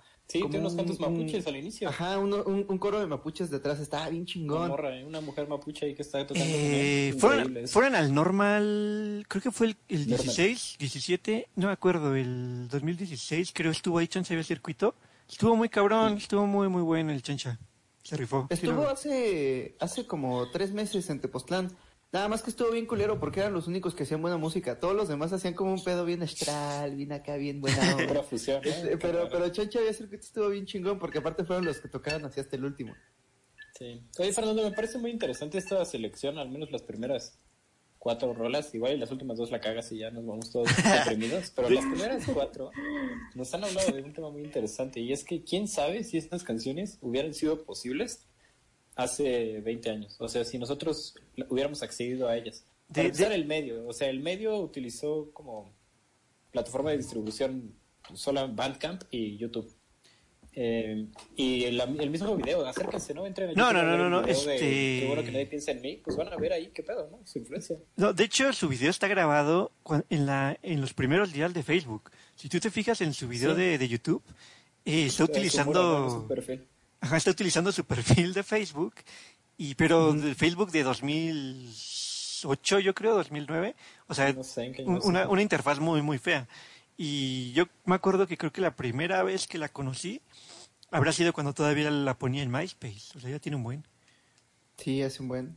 Pero tiene razón en lo que dices. Yo creo que estas canciones hace unos 20 años no, no, no, o sea, no, no suenan simplemente por las condiciones digitales, sino culturales, del tipo de consumo de, de consumir más música eh, de artistas quizá sin una, mm, ¿cómo decirlo? Si- sin una carrera dentro de algún medio como la radio o la tele. ¿No? O sea. La situación cultural creo que el pedo son los medios de distribución porque el otro día estaba hablando con mi hermanita acerca de... eh, le gustan cosas raras como BTS y así, pero también le gustan los Smiths. Y estábamos escuchando esta canción de los Smiths que suena al final de un capítulo de Black Mirror que se llama Panic, que habla acerca de que hay pánico en las calles de Londres y pánico en las calles de no sé dónde, pero el DJ está poniendo pura música pendeja que no que no refleja lo que hay en su en su vida, por eso al final dice dice hang the DJ, cuelguen al DJ porque la música que pone no refleja mi vida. Y estábamos preguntándonos, ok, ¿qué música se escuchaba aquí en México mientras en Londres se escuchaba eso? Y eh, aquí en México es- era muy famoso Timbiriche. No me acuerdo si era Timbiriche, pero era una banda que cantaba una canción que decía, sácate de aquí, perro peludo, déjame estar a solas con mi novia. Este, Sí, porque claro.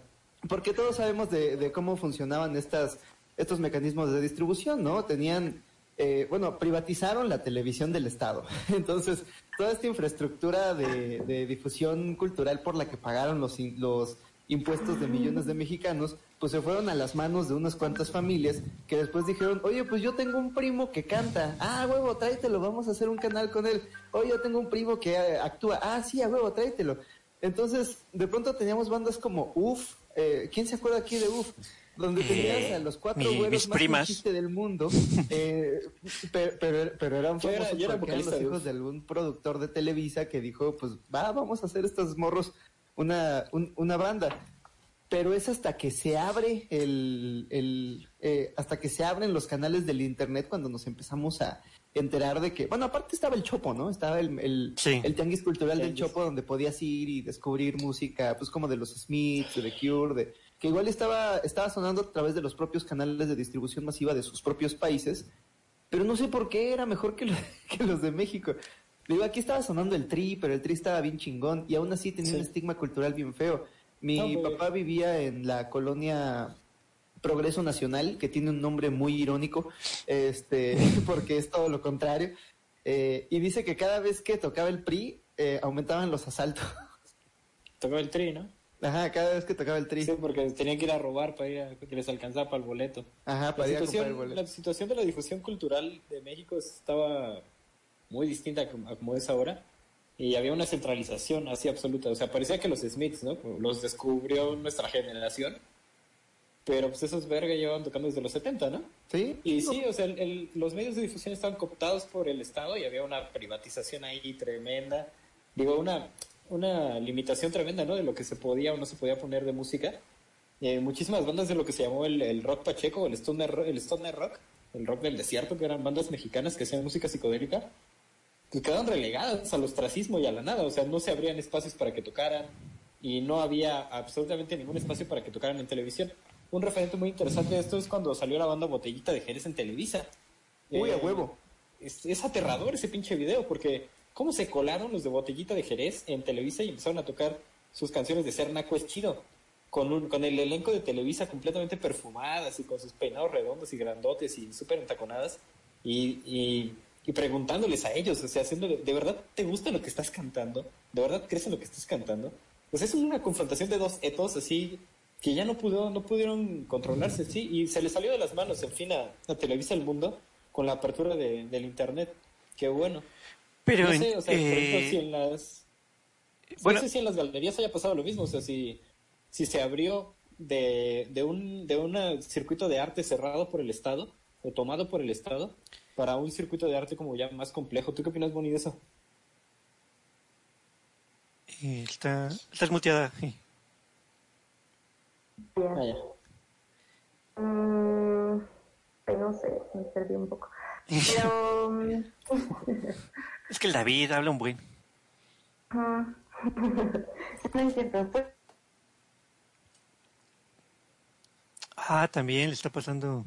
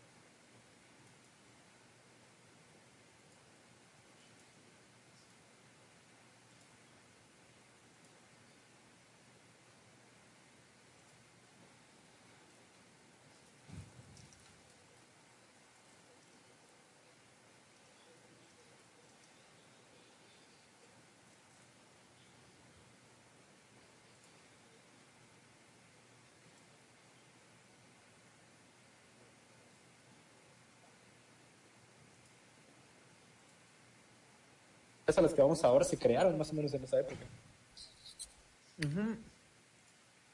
Justo iba a hablar de eso, de cuando, o sea, siempre ha habido arte, arte urbano y demás, pero justo en, la, en el auge de MySpace y demás es cuando vi el, el auge de...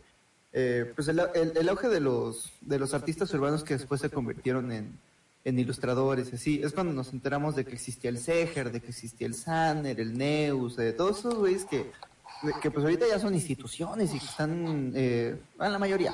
Este, unos se fueron a hacer sus marcas de ropa, otros se están exponiendo en otras partes del mundo. Creo que creo que el Seger es el que le fue mejor porque empezó, eh, eh, pues ahorita está pintando en todas partes del mundo y, y, y- cada vez lo veo refinar más su técnica.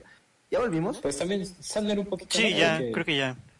Sí, justo de eh, le- les estaba hablando de esa bonita época de 2008, 2009, 2010, cuando precisamente debido al auge de MySpace y demás, o sea, siempre ha existido arte urbano en México, siempre ha existido el graffiti, siempre ha habido gente que hace cosas muy chingonas, pero esa es la época en la que nos enteramos de que estaban haciendo cosas muy chingonas masivamente.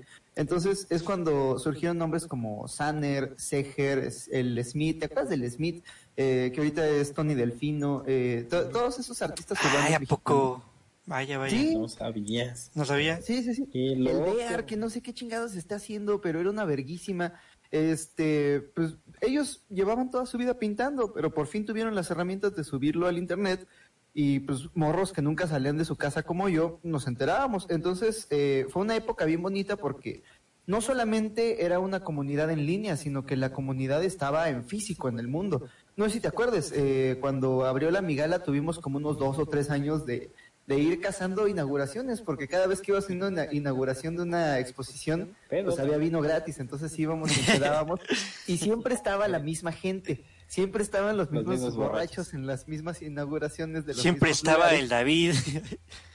Ajá, pero tomándose era- los eh. Ah, pues Pero ahí- era a- muy bonito. a- así conocí al David en una, en una exposición de mi gala.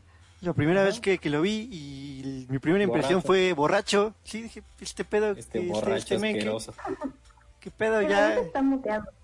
No, tú creo que quizás tú lo tienes muteado, pero yo no lo veo muteado. Pasó de nuevo, ¿no? Lo mismo que ya no nos, ¿No escuchas lo que dice el no David? puedo escuchar de nuevo. Me pasó de nuevo lo de hace rato. No, yo voy a la solucionar. Este... F de Mónica. Pero, pero sabes, lo que, lo que dicen yo creo que tiene que ver con lo que dijiste hace rato de, de si había una diferencia entre el, el aspecto de, de la pintura con la música. Y creo que tiene que ver que lo estás abordando, el aspecto de la pintura, como la pintura aprendida en academia. Es decir, la de, de las bellas artes, ¿no? Porque sí, yo siento que sí hubo mucha réplica, quizá de, de pintores, pero callejeros, más que nada. Y Yo pienso que la, la diferencia más bien era como de espacios de exposición. Porque en México siempre hubo una escuela de pintura como muy luchona de, de ir en contra de cualquier régimen impositivo y eran pocos los pintores que Pero operaban a favor del gobierno. Es- En general, o sea, si ves por ejemplo la escuela como de Tamayo, son güeyes que van como la ruptura. Eh, son güeyes que van, pues así, a hacer cosas distintas, ¿no? O Toledo, que ahora murió, pues estuvo activo durante todos estos años siempre haciendo obra contestataria, siempre, pero siempre sin espacios para poder exponer. Por ejemplo, el caso de Toledo en Oaxaca me parece interesante porque es justamente en la caída del PRI cuando Toledo empieza a ganar espacios de exposición, o sea, Casa, que es el Centro de Arte de San Agustín, ese es un proyecto 2000ero y, y el rescate del centro de Oaxaca es posterior a las protestas de los 400 pueblos en el centro de Oaxaca. Entonces ahí fue donde encontró al fin un espacio de difusión y también las ideas que él estaba proponiendo en esos lugares se dieron a conocer. Y esto vincula todo. Vincula a, a, eh, las artes visuales, por ejemplo, con Toledo, con, con Saner, con, con Seger, con estos pintores y, y también un poco con la música, con Chan Chavía. Me parece que tiene mucho que ver con una especie de gentrificación desde la distancia. Nosotros estamos observando las cosas que hacen las demás personas ahora gracias a Internet. Y, por ejemplo, las calaveritas que pinta Seger o los, los animalitos que pinta Ledania en Colombia son muy atractivos para personas de Europa y son muy atractivos para personas de Estados Unidos y los jalan y, y los hacen famosos ahí porque son el otro, son, son lo exótico, son el folclore en sus espacios. Y lo mismo le pasa a Chan Chavía. Chan Chavía es muy folclórico y lo llevan por ser tan folclórico a otros países. Eh, Lo llevan y aparte que es muy bueno. Pero- Y, por ejemplo, con. Ya más para terminar. O sea, el boom del centro de Oaxaca es el boom de gringos yéndose a vivir a Oaxaca o el boom de chilangos yéndose a vivir a Oaxaca. Porque... Oye, oye, en el de, mundo de, que de se Mónica no vas a estar hablando, ¿eh? Yo me mudé por necesidad. Que, que claro que no vine aquí a pero encontrarme. antes de Mónica, o sea, Mónica, yo ya llegué- Mónica llegó ahí cuando irse a Oaxaca ya no era la novedad, o sea, ya era como, o sea, bien, bienvenida. Ya, ya, ya quedaste mal, David, ya, no, no trates de componer. No, pero ya no hay nada que hacer allá. Este, está gentrificado el centro. No hay nada que hacer allá. Está súper gentrificado y es súper caro. Y eso se dio a partir de que, de que las ideas de Toledo, las obras que estaba haciendo Toledo se fueron dando a conocer en distintos países con la apertura de Internet. O sea, si tú ves, por ejemplo, Casa, Centro de Arte de San Agustín, y vas a Casa en San Agustín, la mitad de las personas, al menos la mitad, son de, de algún lugar fuera de Oaxaca. Sí, yo creo que sí es un espacio de aprovechamiento para la gente de Oaxaca. Pero, güey, cuando tú ves una foto de casa y dices, no mames, era una fábrica textil y tiene enfrente el paisaje de San Agustín, Etla, y está súper bonito ahí Oaxaca y, y te venden frutita afuera las señoras y te venden árboles de pochote. Y, pues, güey, es un imán turístico esa mierda, de verdad. Y me parece que tiene mucho que ver eso con la apertura de Internet, ¿no? Con esa cultura ya de, de ir observando destinos turísticos y irlos casi, casi invadiendo. Mm, Pues pero, una invasión. Eh, perdón, perdón, Moni. Perdón. Eh, no, Moni iba a decir algo, pero Perdón por la invasión. No, yo solo me quería quejar de, la David. invasión a Oaxaca. de, de tu propia invasión. Sí, yo acepto también que soy parte de la gentrificación. O sea, por ejemplo, el, el problema que yo sufro aquí en la colonia es que hay una iglesia muy cerca de mi casa que pone la misa como dos horas al día. Y, pero también este barrio que se llama el barrio de Xochimilco es como el lugar que está más lleno de gringos, ¿no? Es súper fresa y solamente como, o sea, las rentas ya son una mamá, o sea, están carísimas. Entonces, por un lado, sí a mí me caga que esté la misa y a veces me he quejado, pero por otro también ya he hablado mucho como con la gente y pues los que son o los que eran de Xochimilco están como súper enojados y dicen, no, pues nosotros vamos a resistirnos porque esto es una tradición y no van a venir. O sea, como Bueno. la gente que se ha quejado y los vecinos que nos hemos quejado son justamente los que venimos de fuera, ¿no? O sea, como los demás que ya estaban acá, pues son, no sé, la abuelita de mi amigo Paco que sí se sale como a escuchar la misa a su patio porque no puede ir por la, la cuarentena. Entonces, pues sí se me hace una cosa muy horrible esa invasión. Está lleno de gringos en todos lados, ¿no? Sí. está subiendo un. Y sí, justo como lo que estaba diciendo David, o sea, sí es como una visión súper folclórica y súper exotizada y es como lo que vende un chingo aquí en Oaxaca también. Pero para el extranjero, ¿no?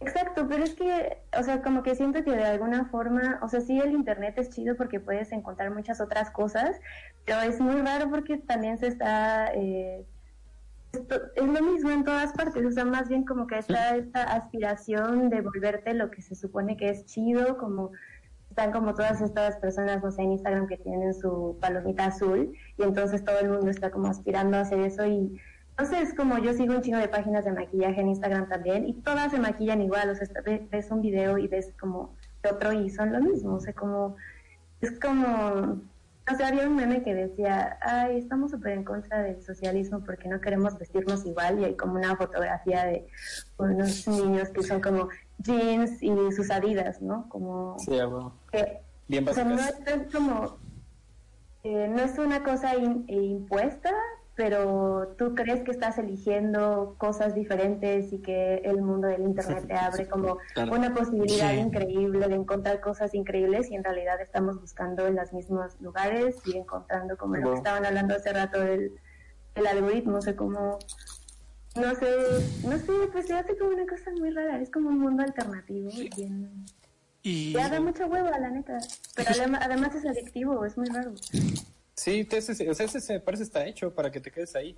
Y por ejemplo, para la música, yo lo veo muy cabrón también que hay una especie de folclorización y gentrificación mental. Por ejemplo, ¿qué, qué música ha exportado América Latina? Este, tú piensas, bueno, Uy, el mariachi. vamos, es, el, es el momento de la música latinoamericana. El mariachi, güey, fue lo primero. O sea, si vemos, hace poco estaba viendo unas grabaciones de un señor que se llama, que se llama Fallo Rosas, y es uno de los pocos músicos mexicanos antes de 1980 que había tocado en más de tres países. Y toca, toca son, sones jarochos marisqueros es así una, una visión súper folclorizante del son jarocho, que se, o sea, se ponen así todo el trajecito de jarochos que ya ni existe y que quién sabe si existió alguna vez, y tocan las canciones así como se dice que se tocan cuando la tradición es muy distinta, y están con el ballet folclórico de Amalia Hernández. Y también el mariachi, por ejemplo, el mariachi Vargas, este, eso es México y eso es lo que vende. ¿Qué está pasando ahora? Ahora está pasando, güey, el reggaetón. El pinche reggaetón es la explotación de la imagen de la latina. O la explotación de la imagen del latino. O sea, tú ves un video de reggaetón y dices, verga, es que los pinches latinos son bien fiesteros, son el puro desmadre, son culos y son drogas y son fumar y es andar en carro y es andarse divirtiendo y es ser acrítico y, la- y ser divertido en la vida. Y eso nos pone en, una postura como ambigua. Porque por un lado nos gusta, nos gusta la diversión, nos gusta la vida y creemos, creemos que la vida merece ser gozada, ¿no? Pero por otro lado, están creando un producto y están creando una imagen de América Latina. Este, sí coincido, pero por ejemplo, hablabas hace rato de, de esta parte de cómo se ve lo latino en el extranjero, ¿no? Y qué es lo exótico y que quizá abre puertas al mismo tiempo, pero también como decía Moni, o sea, pareciera que tienes la decisión y pero de alguna manera esta corriente te jala y todo pareciera que se vuelve un patrón. Entonces, aunque volteen a ver aquí desde el extranjero, vuelven a reproducir sus mismos modelos, pero ahora sol- solamente con algo folclórico. Y entonces la- la- las propuestas que tú escuchas musicalmente se vuelven genéricas y ahorita quizá lo mencionas un poco con el reggaetón, ¿no? Que quizás sea el, el mayor exponente actual de, de la música latina. Cuando empiezas a, a ver eh, lo más comercial, lo que más genera ingreso, no hay mucha, no hay mucha diferencia. Eh, y eso es, es- es lo que venden en el, en el extranjero. Entonces, para mí, creo que yo me enfocaría primero en qué, qué cosa folclórica, de alguna forma, por decirlo, se vende, pero dentro del mismo país. Es decir, tú como mexicano, ¿qué El consumes? Instituto Mexicano del Sonido. Eh, sea eh, folclórico. Reggaetón y reggaetón gringo, güey. O reggaetón internacional. Ándale, Es que, es eso- es como ahora que estaba viendo, estaba viendo la foto, que- la, la ilustración de Moni atrás, es una ola, güey. Y nosotros somos como individuos parados a merced de un pinche alud, de una ola gigantesca, que, que son los datos y las imágenes nuevas y las necesidades nuevas. Y es una ola con un reflujo. O sea, si bien nosotros creamos un, por ejemplo, con, con los mapuches, estos de, de chancha vía o con el son jarocho o con el reggaetón, se crea una música tradicional o una música endémica, se exporta la música, se crea un estándar de esa música internacional y Sí. después los distintos habitantes de los focos de donde salió eso ya no se refieren a los otros que lo crearon al inicio, sino que se refieren al estándar internacional donde estaba la, la donde pues ya está, ¿no? El foco de atención, que es también algo que le pasó a la pintura. O sea, hay pintor, hay pintura nacional, se exporta una pintura nacional y entonces la gente ya no atiende a la demás pintura nacional, sino atiende al estándar ya sí, exportado. se vuelve una medida, ¿no? De, Sí. eh, de calidad o de... Sí, yo diría como que de, de Sí, calidad. Ah, Sí, pero, pero digamos que, que ya cuando es Eh, validada, Ajá.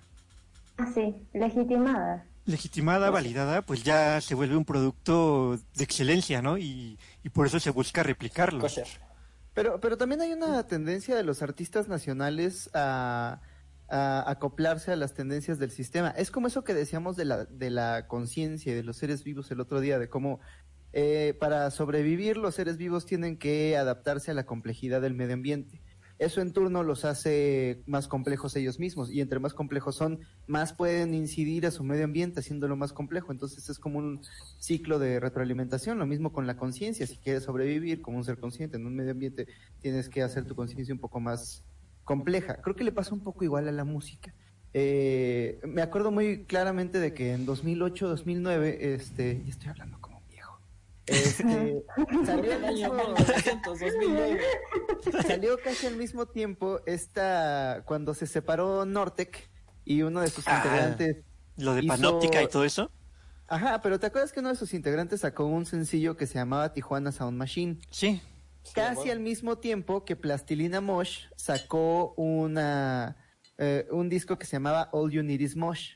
Y recuerdo claramente que en, en, en Radioactivo, que eran como los herederos de Reactor, el Sopitas, que hoy se, se burlarán mucho de él, pero él sabía mucho de música nacional, decía, mira qué curioso, que la gente que vive más cerca de la frontera está tratando de sonar más mexicano, mientras que los que viven más en la ciudad están tratando de sonar como artistas Sí, de ¿eh? Nueva York. En eso sí tiene mucha razón. Es loco, ¿no? Porque se está buscando una identidad también. O sea, lo que nos, lo- ante el problema que nos encontramos es que al querer replicar el estándar, nos damos cuenta de que somos una copia chistosa del estándar. Un- eh, en el mejor de los casos somos una copia buena del estándar. Y, esa, y copiar al estándar, copiar algo que está fuera de nuestro centro, nos deja solos junto a un montón de personas con las que ya no tenemos nada de qué dialogar al respecto. En ese sentido, pues queremos volver a sonar nacionales a veces o queremos volver a vernos como obra nacional. Y, y es que para también ahí crear comunidad. aplica lo que tú mencionas. Creo que como ellos cerca, cercanos a la frontera vieron que en Estados Unidos atraía mucho el, el- la variedad, el folclore mexicano. Y yo creo que por eso en Tijuana eh, les hablaba del ruidosón. Eh, eso nace en Tijuana y que, eh, que es la mezcla de estos ritmos folclóricos, incluso prehispánicos de, de México. Y de ahí nacen muchas bandas, por ejemplo, lo de que mencionan, ¿no? Todo lo de Bostic y, Panóptica, en, Monterrey también, eh, por ejemplo, Tony Gallardo, ¿no? El María José, este, ¿cómo se llaman? Los macuanos, que, o sea, todos ellos empezaron un, un movimiento que, aunque muchos quizá no lo conocieron, para mí fue uno de los más importantes en 2011, 2012, que fue el Ruidosón, porque fue la apertura de muchas bandas que venían de hacer este, esta versión de bedroom pop, pero la versión mexicana, que era el ruidosón, ¿no? O sea, hacer música electrónica, pero no esa electrónica del punchis punchis de Dance with the Devil, con un poquito de, de cumbia y, y bachata, ¿no? Que, que se volvió popular como medio, medio eso. No, o sea, estaban tratando de hacer más eh, cosas eh, más ambient, quizá, pero con un sello muy personal, o sea, que no se escuchaba en otro lado. Y yo creo que les funcionó y, se dio gracias a, tanto la, eh, exportación de, de esa onda de decir, ok, estamos, estamos vendiendo esta imagen regional, pero también la importación de estar cerca de la frontera con los Estados Unidos y los nuevos ritmos eh, de música electrónica como el techno y el dance que se dan ahí, porque hay que recordar que uno de los festivales que no me gusta esta palabra, pero seguramente la ubican más, eh, indie, era el South by Southwest y se llevaba a cabo, no sé si todavía se lleva a cabo, en Austin, Texas. Este año no. Este año, ¿no? Bueno, este año, ¿no? Y gracias a ese festival que iban las bandas a Austin, se formaron dos festivales en, en, en Monterrey. El primero se llamó este eh, se llamó Monterrey, Festival Monterrey, creo, Monterrey MX. Y valió verga, porque fue cuando la delincuencia en Ciudad Juárez y de los feminicidios. Y entonces hacían eh, eh, como esta propaganda de no venir a México, ¿no?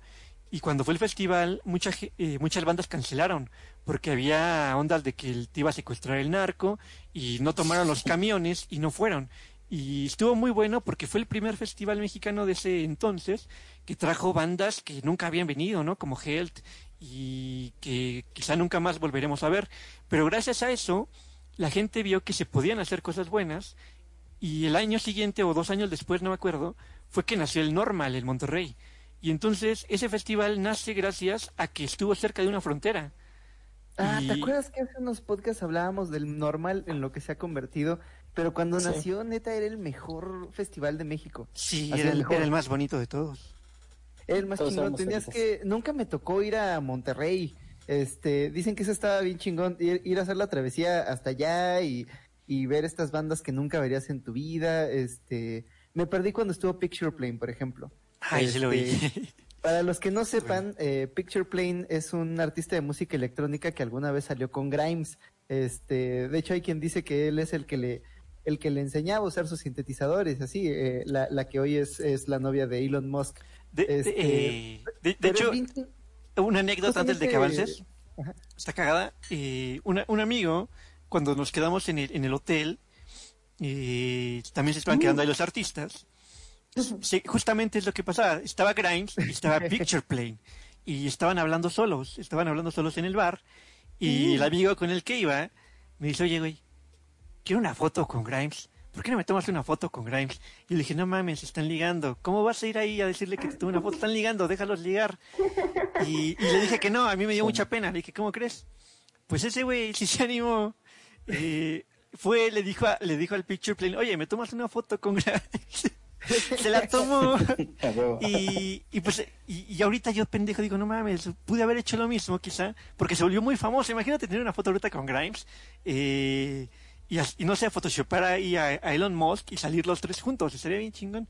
Eh, ser. Ahí me parece que tenemos como un tema interesante que es eh, los festivales y también qué ha pasado, ¿no? Con los pinches festivales. Eh, pareciera que todos los festivales que han salido han sido replicados por Ocesa o por las grandes empresas que se dedican a promocionar la música y copian, ¿no? Hacen el Festival Pal Norte fue la copia ahí de esto. Eh, ahora hay un Festival Calavera en Puebla y Vive Latino en México. Cuando ¿Cómo el se llama el rural, festival de que- reggaetón que sacó Coca-Cola? Ajá, El Flow y Fest. también, o sea, y te digo, lo que, lo que, lo que conoce en realidad la, el ambiente rural son como los festivales donde va a tocar el Recodo y Banda del Limón y un chingo de bandas más. Y ahí La sí nada que tienen de que ir a copiar, este, la Feria del Caballo, sí. Y, y en la pintura pasa igual, o sea, con las artes visuales pasa igual, o sea, los festivales de arte también eh, es difícil, me parece que es difícil como organizar tu propia, tu propio festival de arte y también es como difícil que después no llegue un Sonamaco, que no llegue una feria de arte material y, y que copten, ¿no? Como toda esa idea que estaba surgiendo y se vuelva un circuito de nuevo cerrado y un circuito y de, y de nuevo se cierre la burbuja ideológica y ya no te sirva para conocer nuevos artistas, sino que te sirva para, para copiar más y para conocer más de lo mismo, ¿no? O sea, no sé qué pasa ahí, Moni, por ejemplo, que me digas ahí, ¿qué, qué pedo con los festivales de, pin- de artes visuales? ¿Qué pedo con las galerías, con los circuitos de galerías?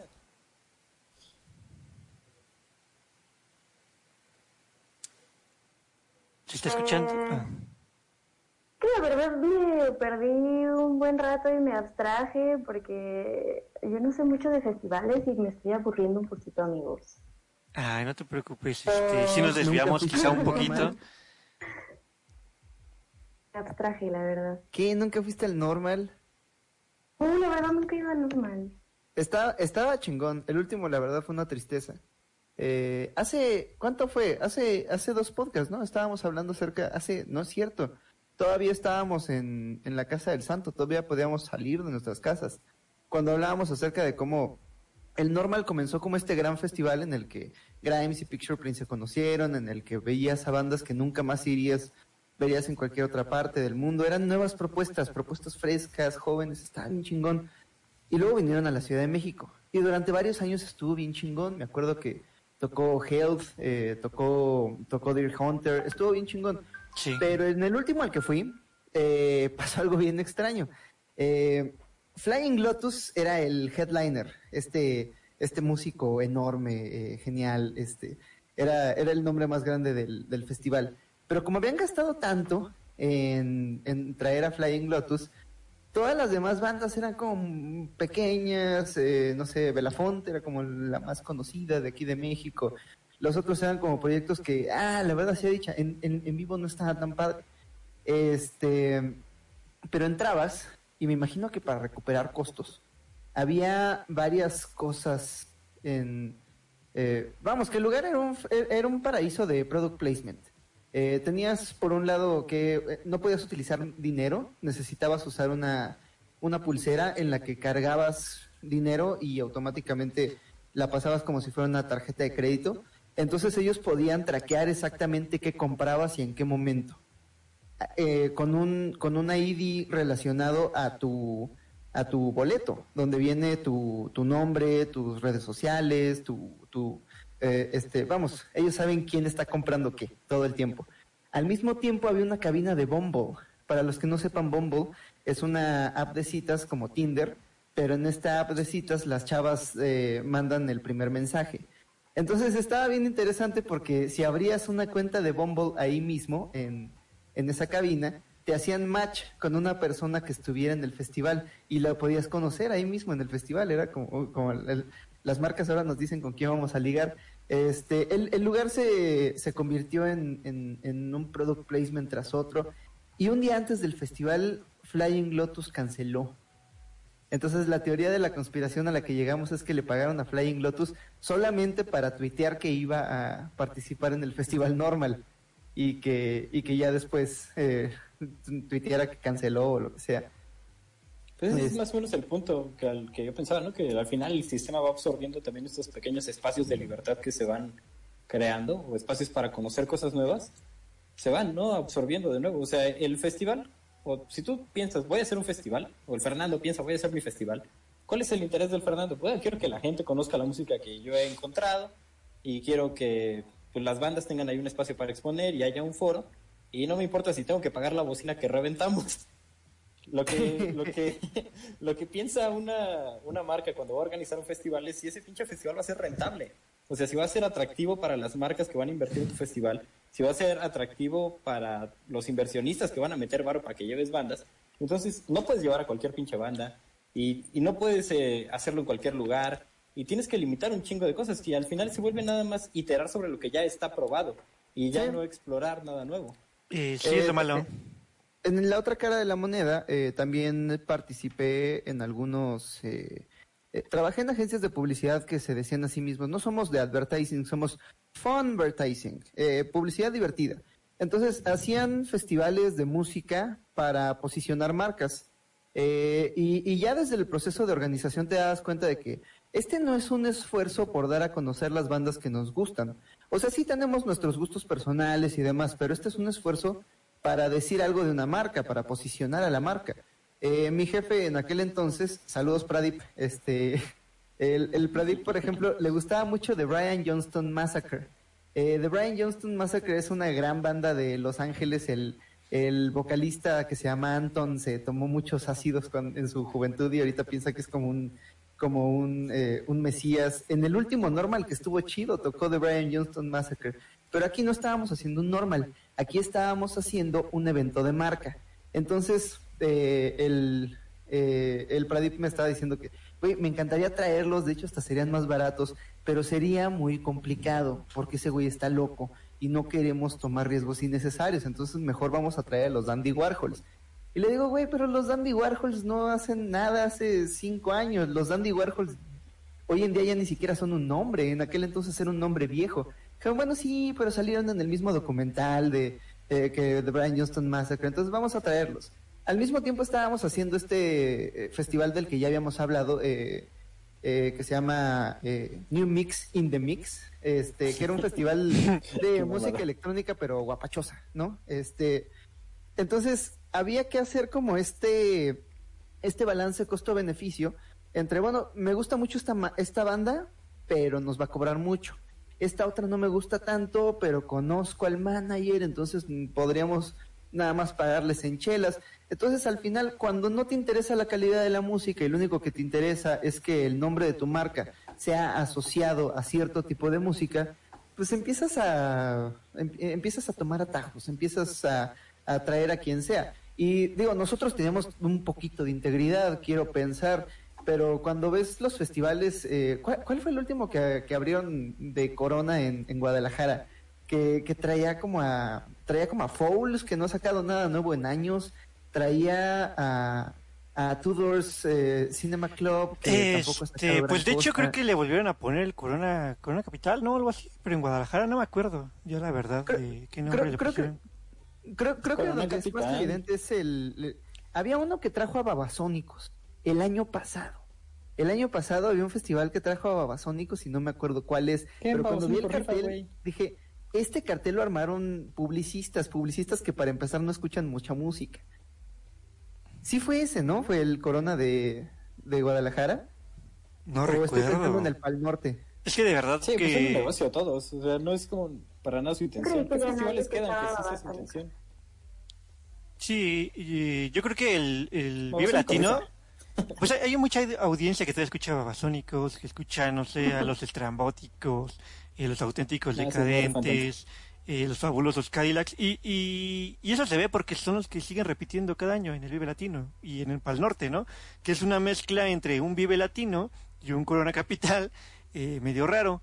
Pero, por ejemplo, algo ante- antes de que quizá nos desviemos y empecemos a hablar de, de festivales enormes, porque también yo siento que eso ya es un tema mucho más complejo y, bueno, ya lo mencionaban de, de económico.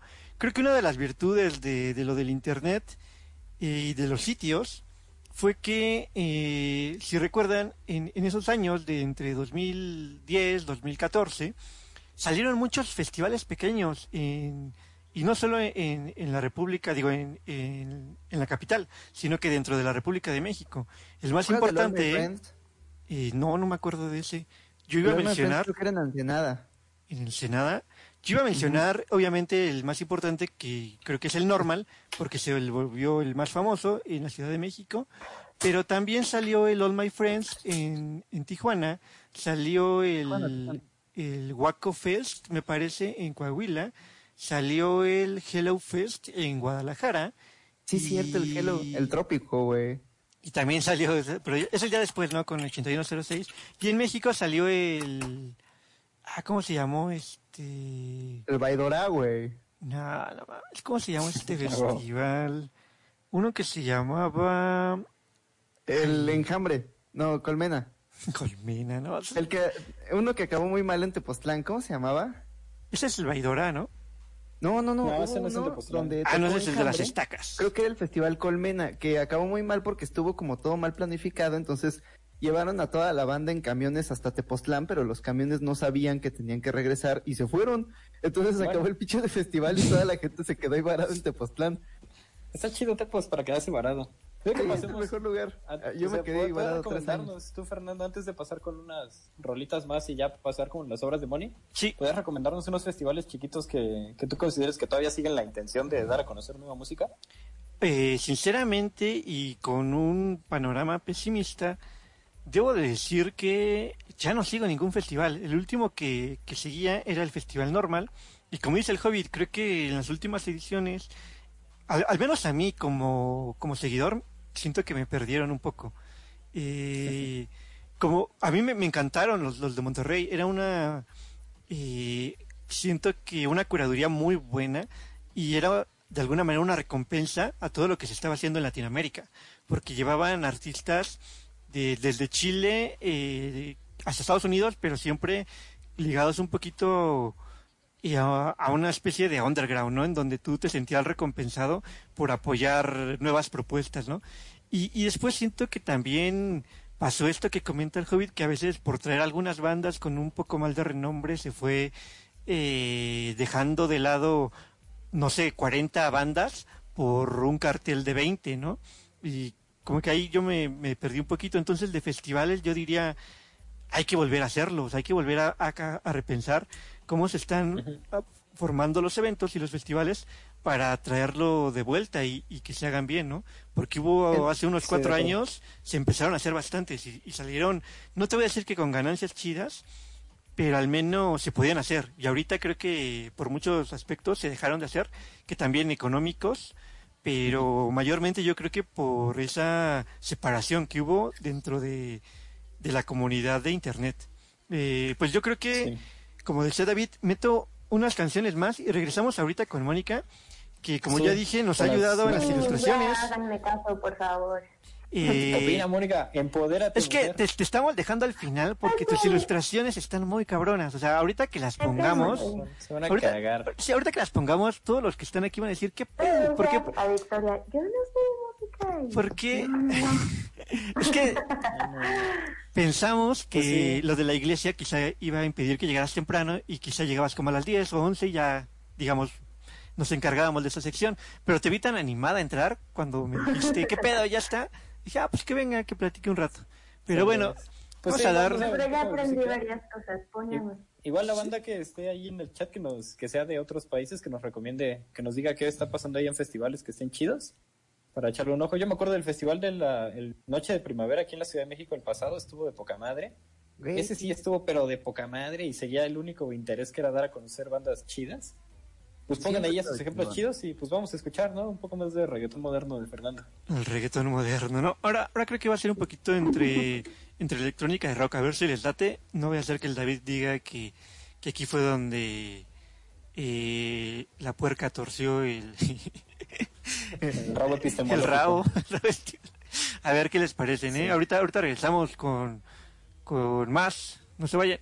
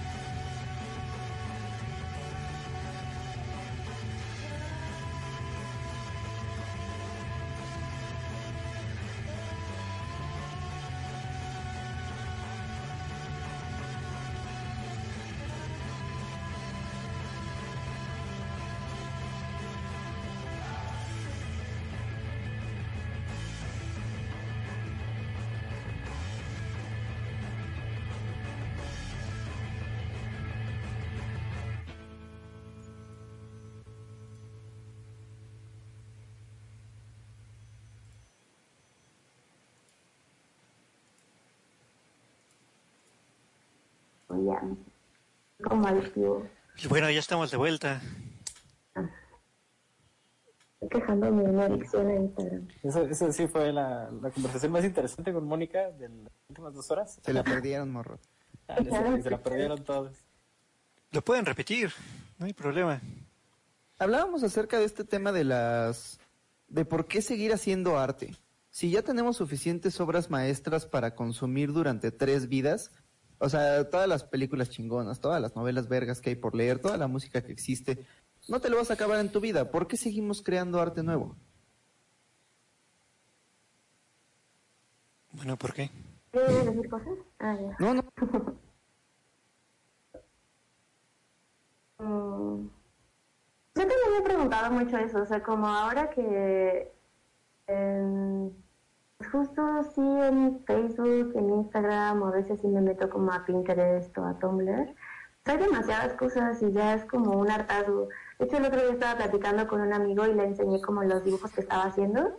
Me dijo como, "Oye, se nota que así tus nuevas influencias son Instagram, ¿no? O sea, como así como Tumblr tenía como cierta estética y Pinterest tiene su estética, también siento que de pronto como los círculos que les decía hace rato que se hacen de seguir los mismos artistas que hacen lo que ya sabes que te gusta, etcétera, como que ya no encuentras algo nuevo que hacer y la verdad es que somos personas muy influenciables, ¿no?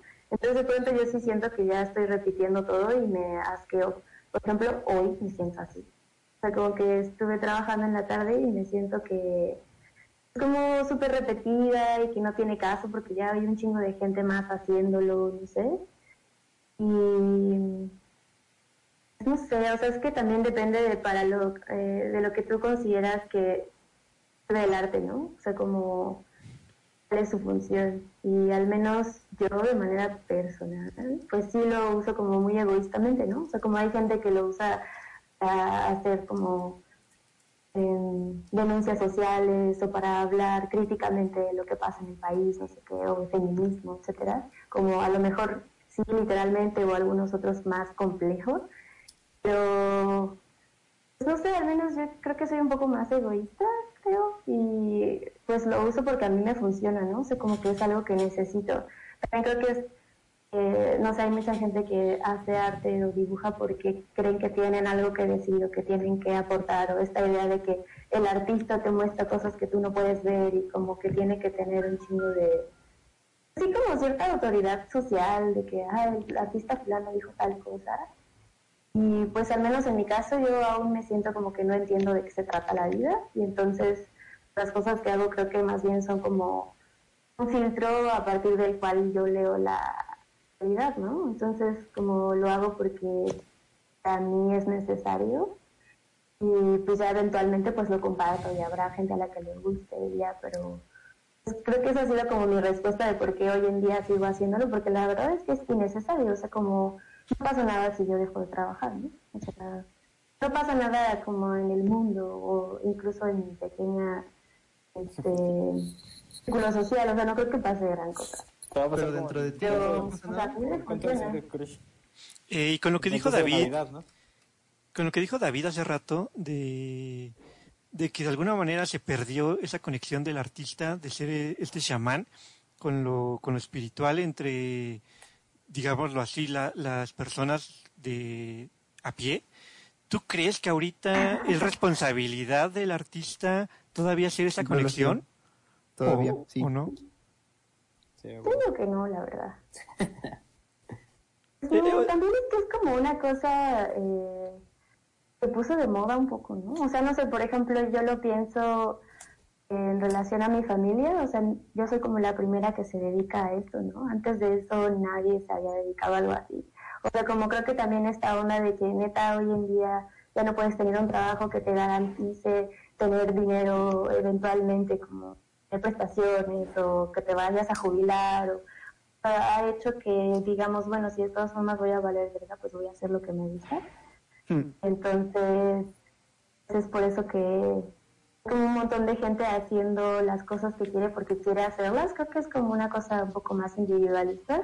Y yo al menos no me siento responsable de enseñarle a nadie nada, ¿no? O sea, por ejemplo, siento que en ese caso es como una necesidad como ciudadano, ¿no? O sea, por ejemplo, como lo que les decía hace rato, de que hay personas que utilizan como su, las cosas que hacen para hablar de, o sea, alguna lucha, ¿no? Como para hablar, no sé, de feminismo o como hablar de los problemas eh, y los abusos hacia los indígenas, cosas así. O sea, mm, ya me perdí de lo que estaba diciendo, pero pienso que funciona más, a sido lo que iba a decir, o sea, si tú te estás interesado como por una cosa así, funciona más que actúes desde como ciudadano, o bueno, al menos para mí, o sea, harás como algún tipo de acción comunitaria o no sé, o sea, como algo que podría hacer cualquier ciudadano y no con esta actitud de autoridad o como si tuvieras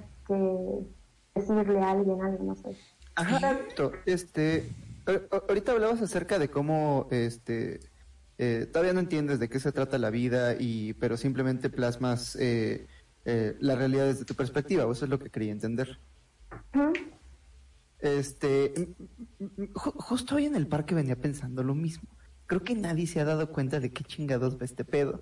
Y solo la gente más autoengañada es la que piensa que tiene una teoría de que va la vida, pero en realidad nadie sabe. Entonces es como si constantemente estamos tratando de ver la realidad desde otras perspectivas para ver cuáles se acercan a la nuestra y para ver qué aspectos de la vida nos estamos perdiendo desde esta perspectiva individual, ¿no? Entonces, muchas veces cuando encontramos como, no sé, autoridades, por así llamarlas, de la cultura, pues no es que hayan, no, es que alguien las haya puesto en un, en un trono y cuando lo hacen es, pues luego, luego se ve ridículo, ¿no? Es que, es, es que tienen una perspectiva, una perspectiva de la vida que resuena con la mayoría de nosotros, de una, en, en dimensiones que no, que no alcanzamos a poner en palabras y simplemente están ahí cuando, no sé, cuando David Bowie hacía su música, canta de puras mamadas y canta de, arañas cósmicas y, de, y, y de Ziggy Stardust, pero, pero hay algo, hay algo en su letra y hay algo en su música que,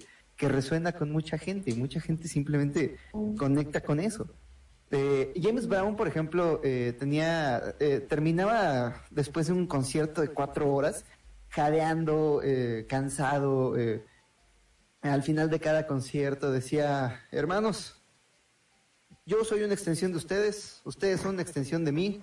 Si vinieron a escuchar una canción y no la canté, por favor grítenla. Y la gente gritaba sus canciones.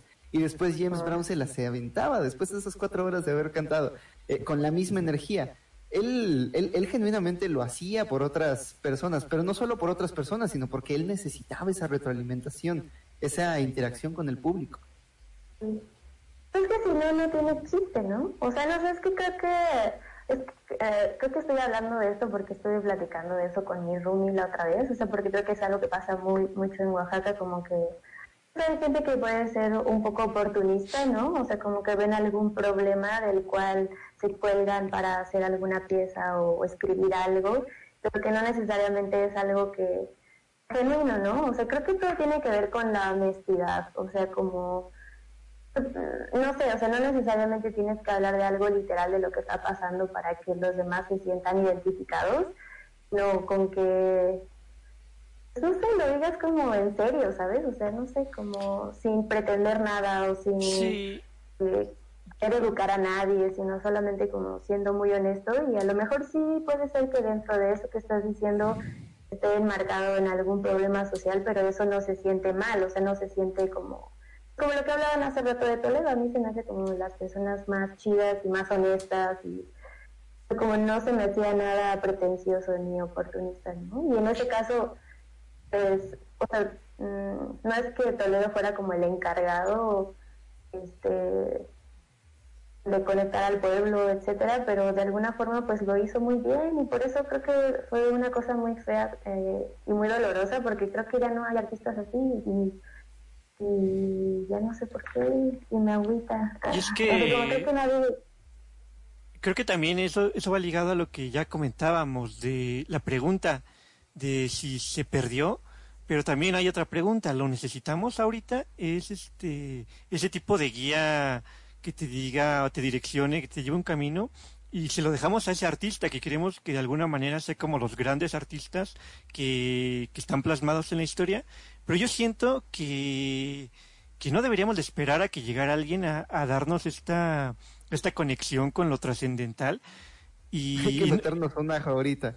Eh, Es que, es que siento que, que les, que les delegamos mucha tarea, como mucha presión, y cuando obviamente no cumplen esa expectativa, porque yo en primer lugar siento que esa expectativa ya ni siquiera es, es actual, eh, los acribillamos, les lanzamos piedras, les decimos, no, es que tú lo que haces es muy, ban- es muy banal, lo que tú haces es muy superficial, lo que tú haces este, eh, no tiene eh, repercusión social, o sea, como que los estamos obligando a que llenen lo- eh, los zapatos de, de, de- de mitos y leyendas que, que nosotros como humanidad nos fuimos creando, ¿no? De lo que era un artista. Y como dice Moni, a veces tú solo te quieres sentar y hacer lo que te gusta y si a alguien le causa algún impacto está padre, pero tampoco que, que se espere que tú, digamos, hagas lo mismo que ya se hizo, ¿no? O sea, ¿por qué, por qué volver a reproducir algo que ya se creó? ¿No? O- Hay otra o- Yo no creo que es porque... Una, dos, tres. No. No, pues creo que tiene que ver también pues con que esas personas no necesariamente lo estaban haciendo como por tener esa, eh, esa visibilidad o así, ¿no? Sino porque pues lo hacían genuinamente y funcionaba para su época y hoy en día pues hay que reinventar nuevas formas de hacerlo, ¿no? Y como...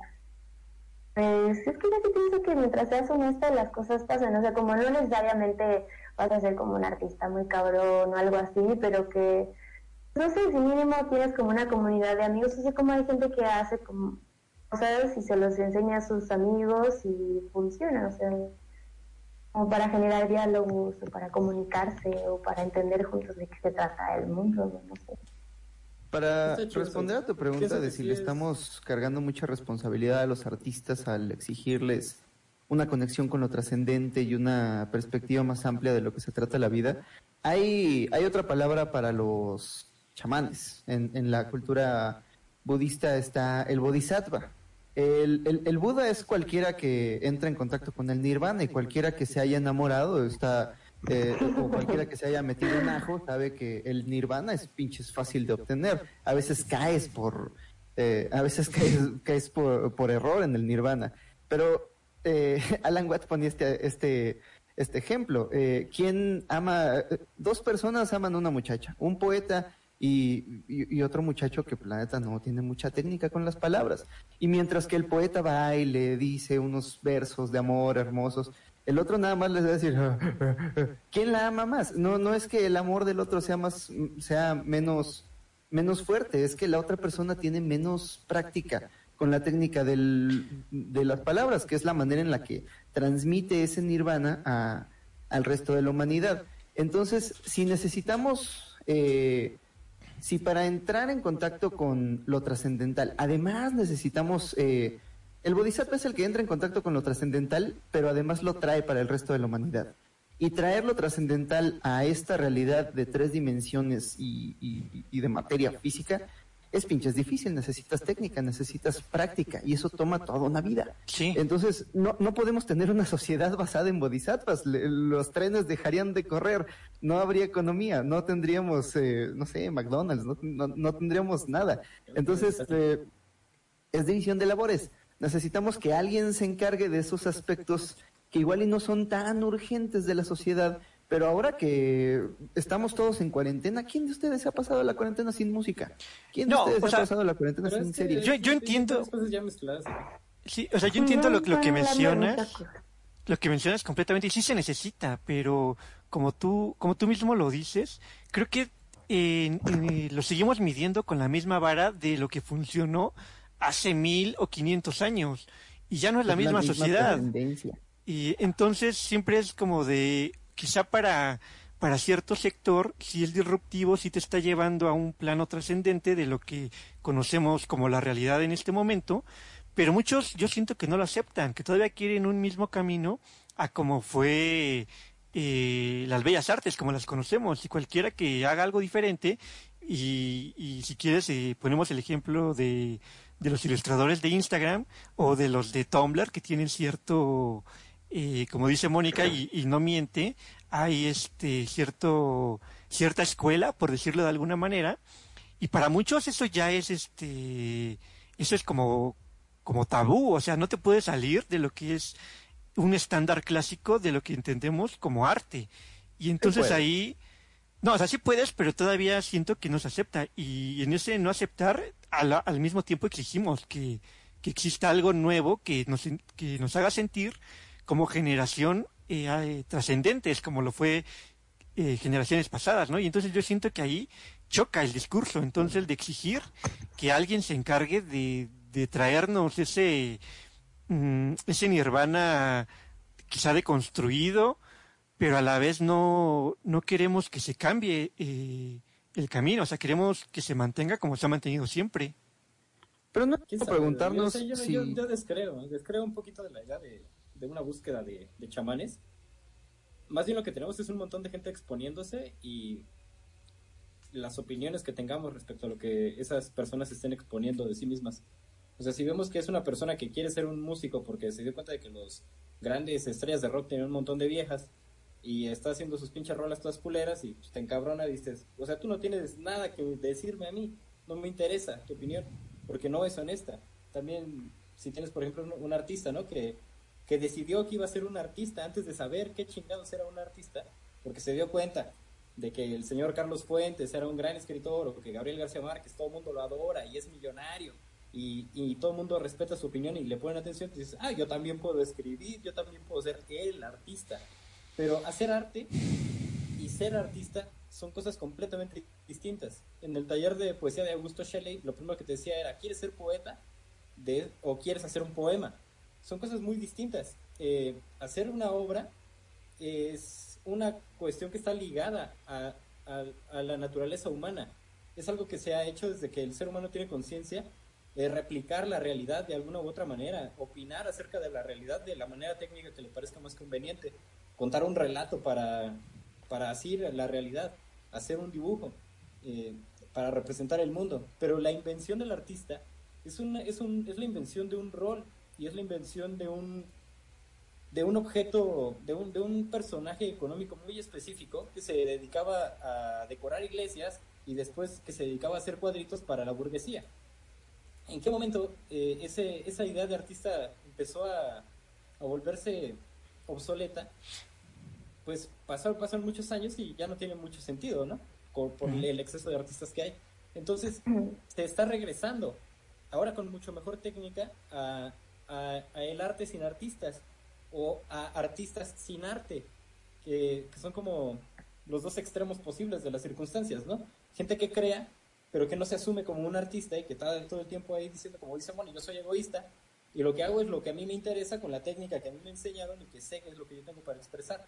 Y por el otro lado tienes un montón de personas que dicen, yo soy un artista y lo que yo hago es arte, no importa lo que yo haga, porque yo soy un artista y hago arte y, se agarran de cualquier cosa que más o menos tenga ahí un compromiso social, que tengan ahí un interés público y están dando una opinión trivial eh, con un formato que, que no le corresponde.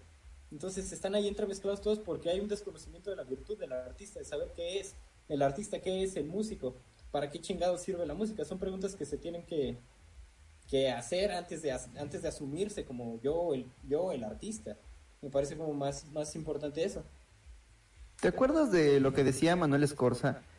Amigos, yo no canté para dar espuma a las muchachas, yo canté porque los dolores ya no cabían en mi boca. Cuando estás en esa posición no te queda de otra. Llámenle como me llamen, yo voy a cantar.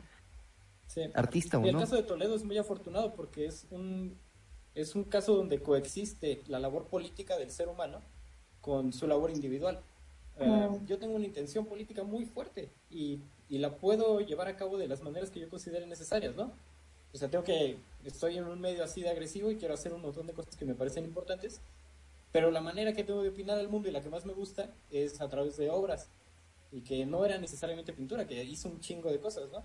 Entonces es como muy afortunado porque se desarrollan al mismo nivel como el animal político, como el animal creador, y coexisten en un mismo ser humano, ¿no?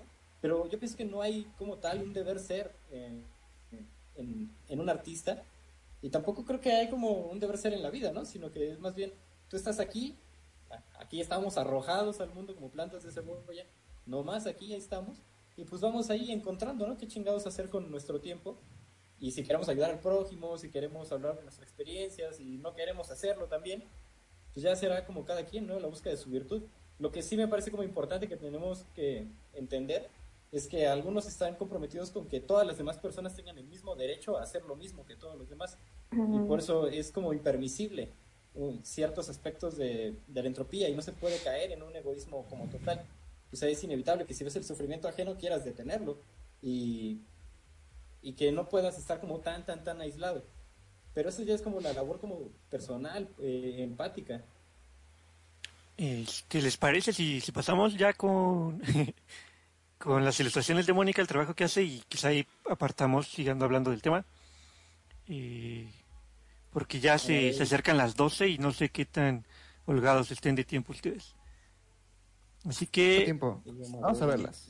Vamos a verlas. Primero, la primera, eh, quizá por familiaridad, si escucharon el primer eh, mix de Garados, la van a reconocer. Eh, la voy a poner de una vez en la, en la transmisión. Eh, Tú nos avisas, Moni, si la estás viendo para que puedas ubicar cuál es. Si estás viendo el stream. Eh, este fue un- una portada, la primera que tuvimos para Grados. Ah, a mí me encanta, no solamente ya por, por el hecho mismo ¿no? de, de la ilustración, sino por, por el aspecto de, primero de amistad que tengo con Mónica, de ya conocerla de, de tiempo, y en segundo uno personal, que fue eh, de lo justo de lo que hablamos ahorita, ¿no? De, este, de la pérdida de, de identidad como, eh, como difusor de la música. Hubo un momento en donde ya no pude compartir música a través de sitios porque ya nadie los leía. Dígase mi sitio personal, Panamérica, Vice o cualquier otro donde escribí, porque ya no, ya no era lo mismo, ya no se sentía igual. Y una de las maneras en donde no me invirtiera tanto tiempo y, y digamos que pudiera seguir compartiendo música, la, la forma más sencilla era hacer un mix, era compartir estos mixes, ¿no? Y la primera persona que me ayudó fue Mónica con esta increíble super portada que está asombrosa y que creo que ha sido un eh, una constante en los dibujos, al menos de los últimos cuatro años que creo que yo voy conociendo a Moni, si no es que más, y que tiene una técnica impecable. No sé si nos puedas estamos muy contar. viejos. ¿Perdón? Ya estamos muy viejos, dice. Ah, sí, ya. Bueno, tú estás muy vieja, yo soy más joven. Este, Ah, ay, sí, ya, ya. Igual, no, yo la primera ola que conocí de Mónica, puta, ¿te acuerdas, no? De Mónica de una pintura que pusiste con hamsters que era una ola. así. Esa fue ya la primera que vi. Apenas entiendo por qué esa era la portada del primer mix. Ahora me- Eh, o sea, ¿por qué, por qué entiendes? ¿Por, por, eh, por cómo, o sea, por qué está hecho la, la portada? ¿O por el hecho de que nos conocíamos o cómo? ¿Por qué, eh, por qué el- la portada del primer mix era una ola? Eh, no, no había, no había entendido la relación con, con el, pues el, pues el caos, el sin, el, el, el panorama como sin, sin blogs y sin, y sin a dónde asirnos de la música independiente. ¿Quién sabe si está como una relación involuntaria? Está locochona. ¿Tú por qué pintas? Eh, ahí se, creo que se cortó David, no sé bien, pero sí, o sea, yo creo que, o sea, eso no fue, no, no fue planeado como tal. Yo le pedí un trabajo libre a Mónica porque siempre he confiado en, en su trabajo, me encanta. Entonces yo creo que si, yo creo que ella nos, tendría que hablar más bien de, la pintura, no tanto, eh, digamos, como del mix, porque fue un trabajo aparte. Eh, bueno, pues yo he trabajado mucho con olas y eso, pues creo que sí por lo que estaba diciendo Hobby. pero quizás no porque no haya este blogs y no sé qué, pero sí creo que estamos en una, eh, pues como que toda nuestra generación se siente ya no hay ningún lugar de donde asirse, ¿no? O sea, como que todos nuestros ídolos de instituciones, como hay una verdad absoluta y eso es muy frustrante. Entonces creo que es como un poco eh, apelando a los romanticistas, o sea, como esta idea de asociar a la naturaleza con algo que no puedes controlar, con algo que te supera y que tú en realidad, aunque crees que eres como el mundo gira alrededor de ti, en realidad pues eres como, pues, no sé, eh, no puedes controlar nada, ¿no? Y entonces es un poco esa sensación como de no saber hacia dónde vas y que todo es un caos de pronto y creo que es como una sensación un poco de, de angustia. Este, en, el chat, en el chat preguntan que ellos pensaban que eran montañas, pero sí hay parte de tierra, ¿no? En la ilustración, o sea, a eso te refieres, que hay de alguna manera muchas olas, pero están Mm. embistiendo, ¿no? Eh, En realidad, ajá, todos los que dibujo son tsunamis, más que olas son tsunamis. Entonces, No, pues comúnmente hay como espacios de tierra que están inundados. Sí, digamos, sí se ve, el, se ve el Catástrofe. caos, la violencia. Oye, O sea- Mónica, eh, dicen en el chat que hay una mano en el... ¿Están viendo cosas? ¿Hay una Porque yo tampoco la veo. Dicen que... Ah, No se refieren como a la mano, o sea, onda cuando ya se- nota cuando hace cierto tipo de gestos. Están drogados, morros, no hay mano. Se ve como una mano con un brazo, eh, Yo eh, no veo ni mano ni brazo. Pero, pero sabes, eso, eso es lo bonito también de la ilustración, porque cuando me la mandó, cuando la mandó yo también, hubo un momento en donde no, no alcanzaba a ubicar algunas partes cuáles eran, cuáles era la, tierra y cuál era el mar, ¿no? Como que está muy bonito a veces pensar, vaya, qué tanto es, qué tanto está perdido en el mar y qué tanto está esa seguridad de la tierra. Y a mí por eso me, me gustó bastante. Ajá. Me da que viendo, ay, hay una carita feliz y así. Chido. mensajes subliminales. Mi Ah, y- papá hace eso todo el tiempo. y Dicen que es como un test de Rorschach. Oye, pues yo no veo nada, pero... pero... ¿Qué es esa Rorschach y por qué pinta puras imágenes de mis papás peleando?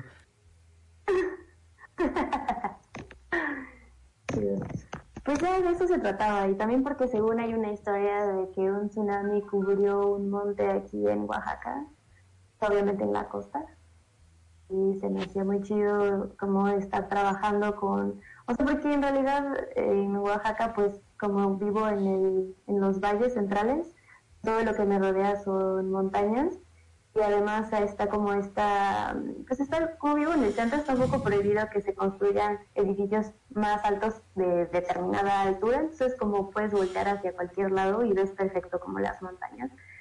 Y no sé, pues es como una cosa que me impactó muchísimo, la verdad, pues es como un paisaje muy increíble. Y, por ejemplo, también las nubes hacen unas sombras muy chidas.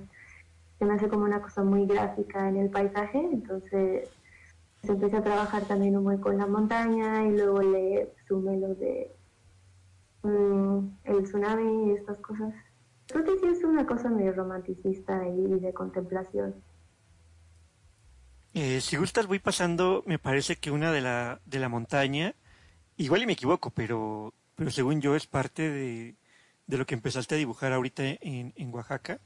Eh, la voy a compartir.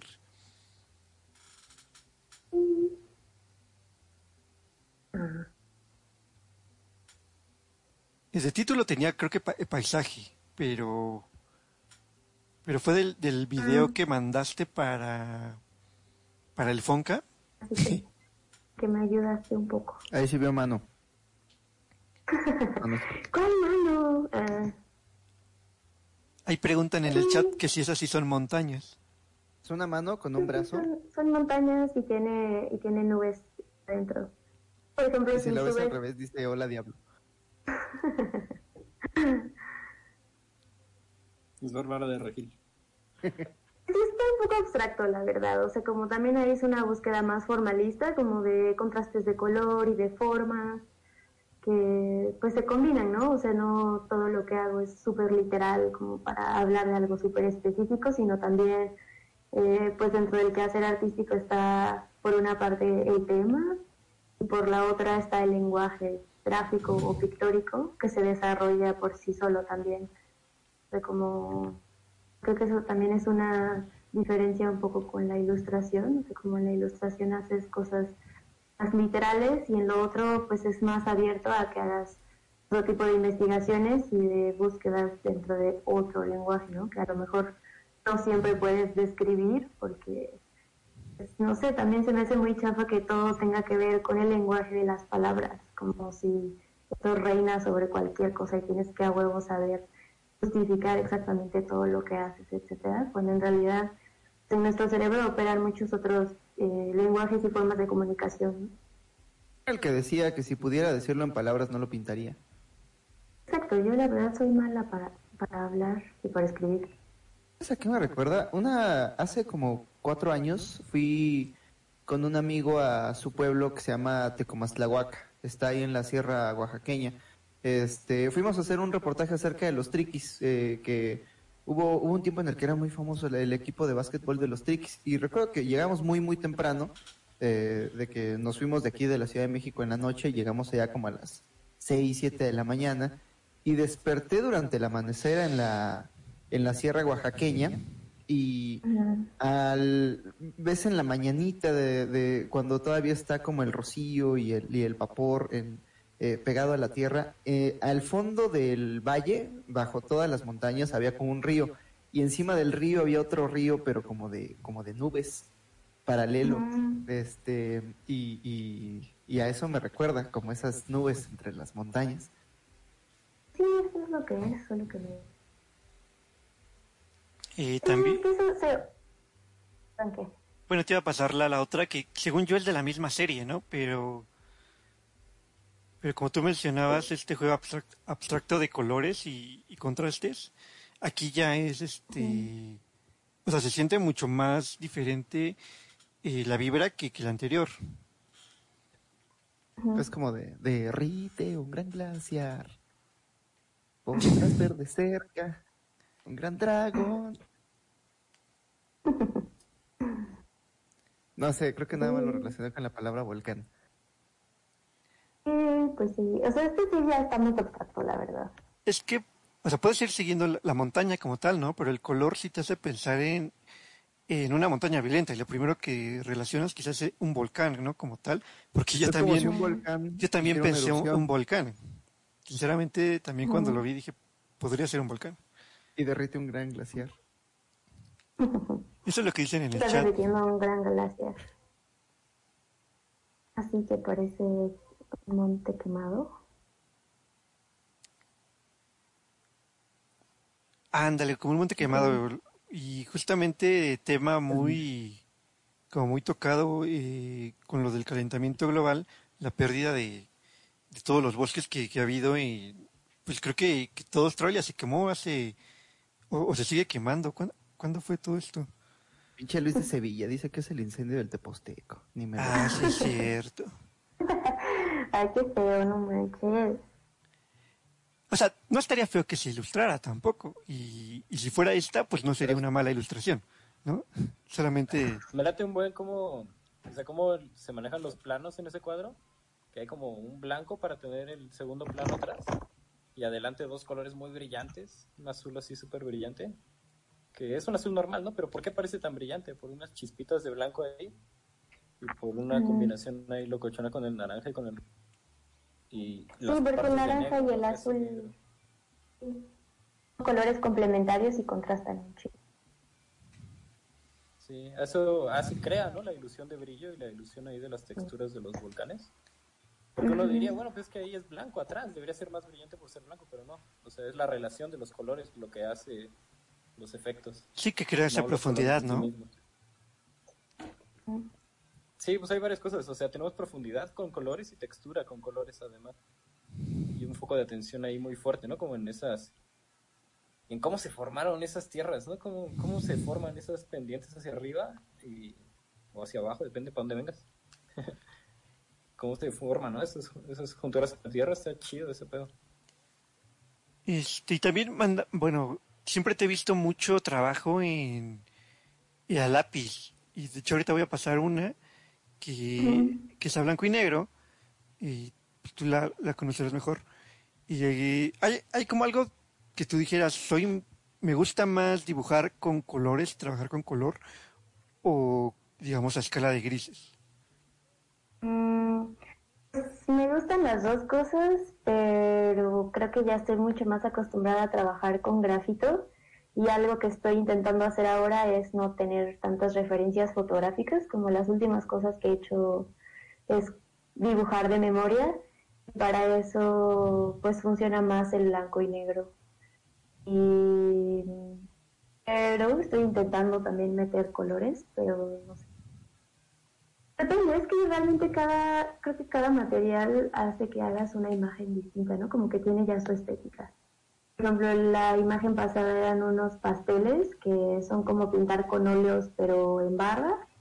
Y esto es un grafito sobre un papel que se llama Herculene, que es como un plástico y que corre súper suave como toda la mancha. Y entonces es un poco como bolsillo también.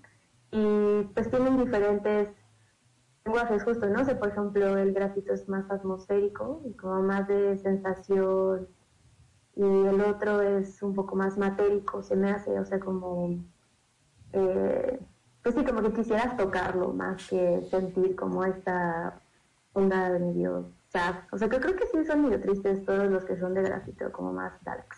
Por ejemplo, ¿este qué tema envuelve? Porque tú eres triste. No, no es cierto. Pues esto en realidad es de una serie de dibujos eróticos que estaba haciendo, jeje. Es que en el, mitad dibujos eróticos y mitad tristes. Es que en el O sea, chat como todos alguien- en esta cuarentena. si alguien puso que ve un hombre golpeado por el desamor. Sí, sí, totalmente. Pero ¿por qué un hombre también? Y- Eso bueno, se llama como un río cae en el hoyo. Es como... Es eso, sí, que es como valer verga un poco. Como, ¿no? como la onda de las Sí, es una catástrofes. sí, sí, sí. Sí, yo veo ahí un, verso ahí, está interesante eso. O sea, desde una perspectiva como más hermética, se puede uno acercar a esta sensación, es una emoción, ¿no? Que podemos compartir muchos de muchas maneras. Sí lo veo más, y sí tiene totalmente la relación, ¿no? Con lo que mencionas con el grafito. Pareciera que es más como un acercamiento psicológico o la recreación de algo psicológico que de las plastotas de tierra, ¿no? Que eran anteriormente con, con el pastel. Sí, pues creo que sí es como una cosa más, este, no sé, como que los colores remiten más a la realidad, lo real, lo corpóreo. Lo otro es como real estoy trabajando desde la memoria, pues justo como el espacio en el cerebro es muy diferente a cuando tomas una fotografía, ¿no? O sea, como que todo es mucho más vaporoso y así. Como los sueños, que en realidad de pronto es medio difuso y el espacio también se construye de manera muy diferente. Dicen que cuando Sí, en el sueño comenzó después el... solo hay como ilusión de color, ¿no? No hay color realmente en un sueño, sino solo tu ilusión del color, tu recuerdo del color. Ah, es la ilusión. Decían que cuando comenzó, cuando comenzó el, el cine a color, que muchos de los viejos cineastas se preguntaban si esto no destruiría la industria, porque ellos imaginaban que eh, justo en la falta de color había como, eh, en, esa falta de color y falta de sonido, eh, habitaba el espacio en el que el espectador reconstruía las imágenes a partir de su propia imaginación. Entonces como que se perdía ese, a través del color y a través de, de- del acercamiento a la realidad se perdía esa, esa parte imaginaria. Me hace muy chido eso. O sea, también es que los colores son muy difíciles, la verdad.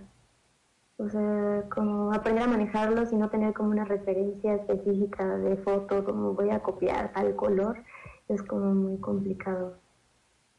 Pero está chido, también estoy incursionando. Sí, ¿no? Es como tarea de toda la vida de un pintor armarse su paleta. Es como una de las cosas más apreciables, ¿no? Cuando vamos a ver una exposición de pintura, poder ver cómo llegó a esas relaciones, ¿no? Sí.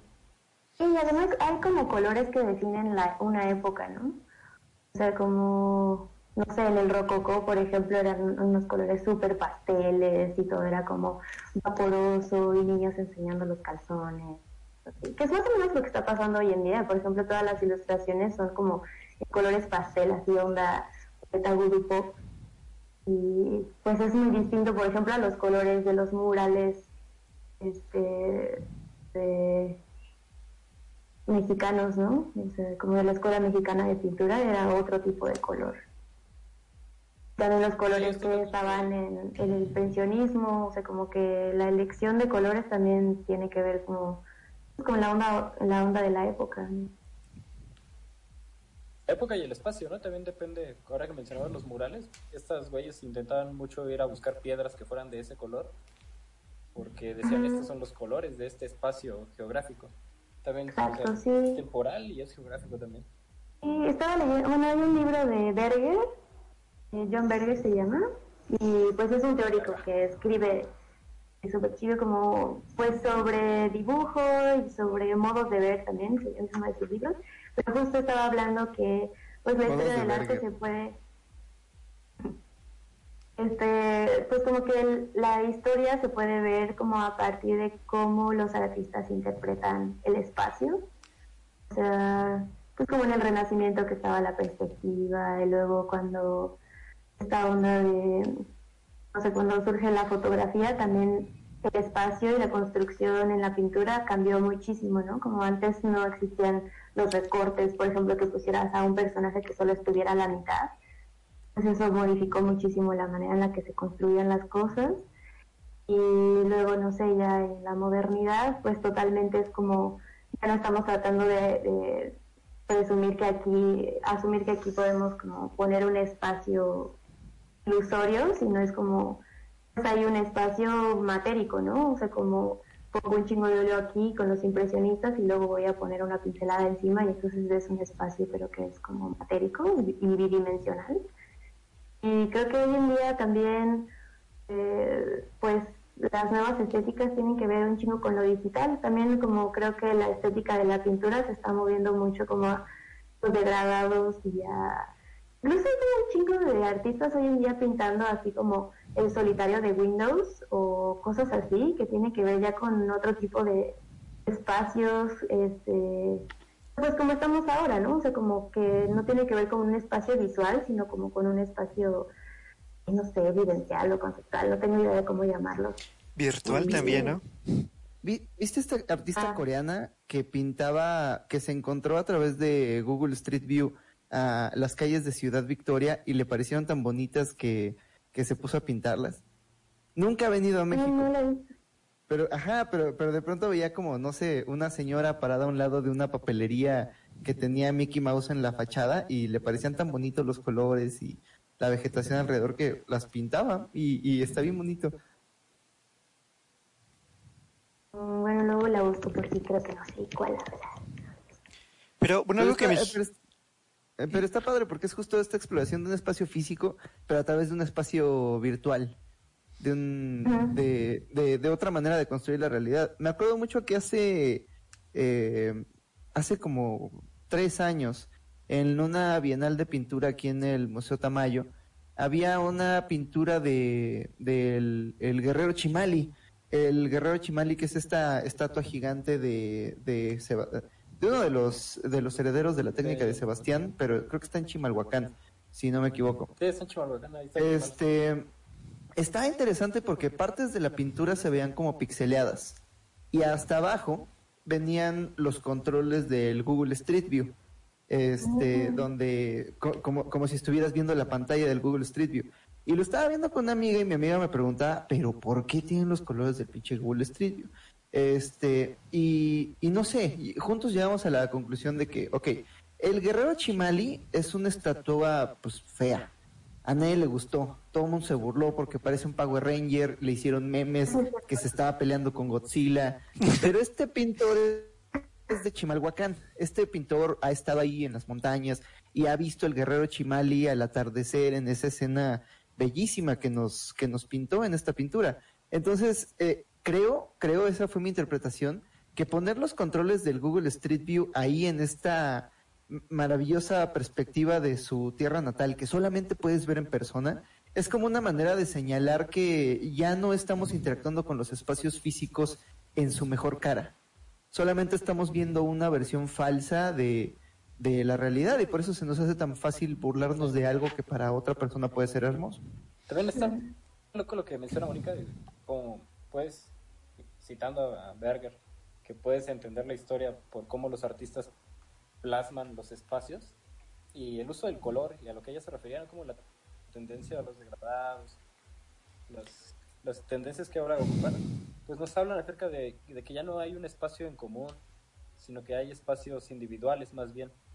cuando antes, cuando, cuando el mundo era bueno, no había Coca-Cola ni radioactividad, eh, había un espacio en común y todo el mundo pintaba con los mismos colores y el arte era figurativo, se entendía, ¿no? Como un referente común. Y actualmente, ah, individualización, tenemos un montón de espacios, un montón de paletas y a cada pintor creando su paleta de color y creando sus referencias, creando sus, sus tipos de trazo, creando sus tipos de figura y, y creando o plasmando los elementos que ven en su mundo, ¿no? Como estos controles de Google Maps. Eh, pero al mismo tiempo también creo que se vuelve a, a, seleccionar, ¿no? ¿Qué, qué funciona mejor de alguna forma? Y, y yo creo que lo que menciona Mónica de esto de nueva tendencia en redes sociales también viene a partir de una cultura de, de la digitalización, ¿no? Y entonces tú cuando empiezas a plasmar de manera visual en lo digital, cuando la tecnología todavía no era tan buena como ahora, había muchas limitantes. O sea, pensemos en que antes era eh, una paleta de colores muy limitada, ¿no? Por, este, eh, ya sea por procesos, por espacio, por tamaño de almacenamiento. Hasta Y- por pigmentos. por pigmento, ¿no? Y, y, y eso visto desde la internet y, y los videojuegos, que también, ¿no? Era una especie de, de arte visual en videojuegos de, de 8 bits, ¿no?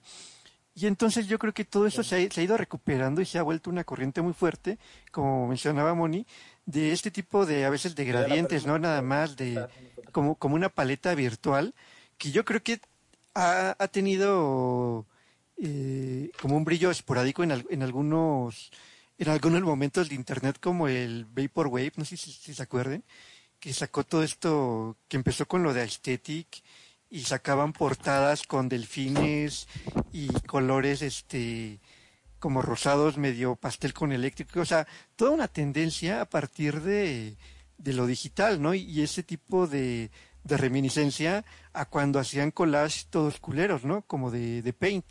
Y se volvió súper famoso, toda una ola de sensación en Tumblr. Y, y creo que eso mucho se, se retoma ahorita en Instagram con mucho tipo de conjunción de dibujo car- eh, caricaturesco, pero a la vez que ya se está tomando al- de forma muy profesional. Eh, y de hecho por eso, no, bueno, no, no es tan similar, pero la última, la última ilustración que tengo para mostrar de Mónica, yo siento que es de las más, eh, no sé cómo decirlo, pero, o sea, si tú me lo hubieras mostrado con un Ya perfil... allá a Mónica, ¿no? Ya no, no la ¿Ya- tenemos aquí ya está Mónica? pero- Ay, se nos, se sigue- cortó Mónica, qué mala onda. A ver si se, si se recupera. FSota. Vamos a F compartir la, la portada. ¿Qué le habrá pasado? Pregúntale ahí a Mónica. A ver, A ver, le voy a mandar mensaje. La, la portada que Ya. viene ahorita fue de la su última. ¿Es de Mónica? Eso me gustó mucho. Es de Mónica, portada, ¿no? Que ya tiene que ver ahí un poquito más con lo que ella estaba diciendo de los dibujos eróticos. Que Sí. emprendió una serie. Esta Mónica me estaba contando ahí un, un asunto interesante. Cuando yo la conocí estaba muy clavada con la película de las vírgenes suicidas. Y, había- y hacía muchas ilustraciones muy parecidas a esa última portada que a ella le parecía que manejaba un poquito la tensión entre las mujeres. Eh, ella particularmente viene de una familia de, pues, de puras hermanas, ¿no? Y por eso le hizo como tanto shock esta película de las vírgenes suicidas. Y muchas obras anteriores a esta que tiene manejan el mismo tipo de figura, que es como está representado el cuerpo humano, y manejan también el tabú que a la que ella se enfrentó como de manera muy personal respecto a la sexualidad femenina. Imagínate, o sea, estar en, ahí en Feromonalandia con, con dos hermanas, o no sé cuántas hermanas tenga Moni, pero tenía varias, herm- o sea, vivía en un ambiente muy femenino y empezó como a emprender, ¿no? Estas, estas pinturas a partir de las vírgenes suicidas. Y aquí jugando mucho, ¿no? Juega mucho con el asunto de las ilustraciones, con, eh, con el... Un poco ilustraciones parecen como de cómic por el tamaño cuadrado, pero sí tiene sí que tiene bastante maña, ¿no? Ahí de, de esas pinturas, de la pintura, sabemos, hay unas florecitas van Goghianas en primer plano y unas estrellitas súper romantizadas atrás. Está súper interesante esa pintura. Sí, sí, sí. Y, bueno, interesante. Es acuarela, si, ¿no? Si no me equivoco. Si ya vas conociendo también el trabajo de, de Moni, porque de últimos, de últimos años era un, un trabajo un poco quizá, si lo veíamos de alguna forma, que se podría considerar serio. Y esto parece ya una transición. Y ya me estaba diciendo que también está tomando algunos, como unos cursos un poco más eh, para hacer este tipo de, de ilustración digital caricaturesco. Pero a la vez fusionada, bien lo dices, con su, con su serie de sexualidad y sobre todo de intimidad entre mujeres. Y a, y a mí, sinceramente, me pareció muy, como muy disruptivo esta onda de, de que tú en Instagram estás viendo, sí, la, la apertura de, en la sexualidad y, y el diferente espectro, pero siempre son estos moldes de belleza femenina, pues, eh, todavía completamente blancos, ¿no? Este, es decir, de Europa, de, Estados Unidos, en donde la visión que tenemos, pues no se asemeja a la, a la, a la visión mexicana, ¿no? Y con esta ilustración, yo siento que, o sea, como que esta realidad, siento que puedo salir a la calle y es algo que, que lo veo a diario. Bueno, o sea, no, no, quizá no a diario, ¿no? Porque sigue siendo un poco tabú, pero que sí, que sí lo he visto, ¿no? Y lo otro a veces parecía más, más ficticio, más plástico, y esto lo sentí muy personal. Sí, Está, bonito, ¿no? Que es una ilustración eh, tanto más real como más eh, como más fantástica, porque no Sí. solamente son eh, cuerpos que se acercan más a la realidad, sino que también están envueltas en todo este imaginario mágico, le salen corazoncitos y pasan Sí, claro. mientras se están besando, es como es como el amor más mágico en los cuerpos más reales, está bien chingón. Sí, está, es, sí, es muy, muy interesante. Está muy, y qué pena que Mónica, no sé qué le pasó. Intenta contactarla, ¿no? A ver Le- si le nos estoy mandando un mensaje, pero no me obra. Pues se me responde. hace- Porque yo se me justa, hace o sea, chido que se pueda... Ajá. justamente la dejé al final porque quería que nos explicara esta transición que estaba muy padre y, y justamente se, Sí, se a hacer- desapareció. Pero ahorita vamos a hacer lo posible por recuperarla, recuperar. Mira, le mandé, le mandé mensaje, le mandé mensaje y, y sale como esa, esa palomita de que, o sea, la, la primera, no la segunda de que le llegó. Entonces quizá tuvo algún Sí, no problema con internet, su, ¿no? con su internet. Y pues Exacto. qué mala onda. un SMS como los viejos tiempos. Creo que ni siquiera Este, tengo saldo para un SMS. Eh, Pues en lo que yo regresa ponemos cosas rolas, ¿o qué? interesantes como en lo formal. No sé, si queremos Eh, comentar más. Sí, este, rolas. pues miren, si regresa Moni la volvemos a poner y hablamos un poquito más. Lo que podemos hacer ahorita es ponemos las, las rolas que quedan y regresamos para hablar un poquito más de, de esta onda que se puso interesante. Mientras tanto, les vuelvo a dejar el Instagram de Mónica para que la sigan. Este, ahí por lo general sube todas sus obras y aparte de todo llega a vender. Entonces, si ustedes se encuentran en, en Oaxaca de, de paseo o en la Ciudad de México, porque ella llega a venir aquí a la ciudad, pues le pueden comprar su- sus obras que las vende a precios accesibles y de esa manera la apoyan de, de manera más directa. Este, ya se los compartí. Entonces, vamos con más, con más música buena onda. Eh, Soy Vamos con más. Saludos a toda la Soy gente de Guadalajara de que, estaban hace rato. Gente de Guadalajara, chido. Todos los que escuchan Soy mi gala en la carretera, todos los que escuchan Yarados Red en sus viajes. Saludos, viajeros. Quienes ponen su podcast ahí mientras están emprendiendo viaje. Saludos a toda la República Mexicana, saludos a toda Latinoamérica que nos Soy Bonita, mándenos de saludos ahí en el chat. Estamos transmitiendo en Yarados.red. Vamos a la siguiente canción, Fernando. ¿Qué vamos a escuchar? Vamos a escuchar una, una favorita. Una favorita yo creo que... El paso del gigante. Este, no, por ahí. Cuéntanos, dímelo.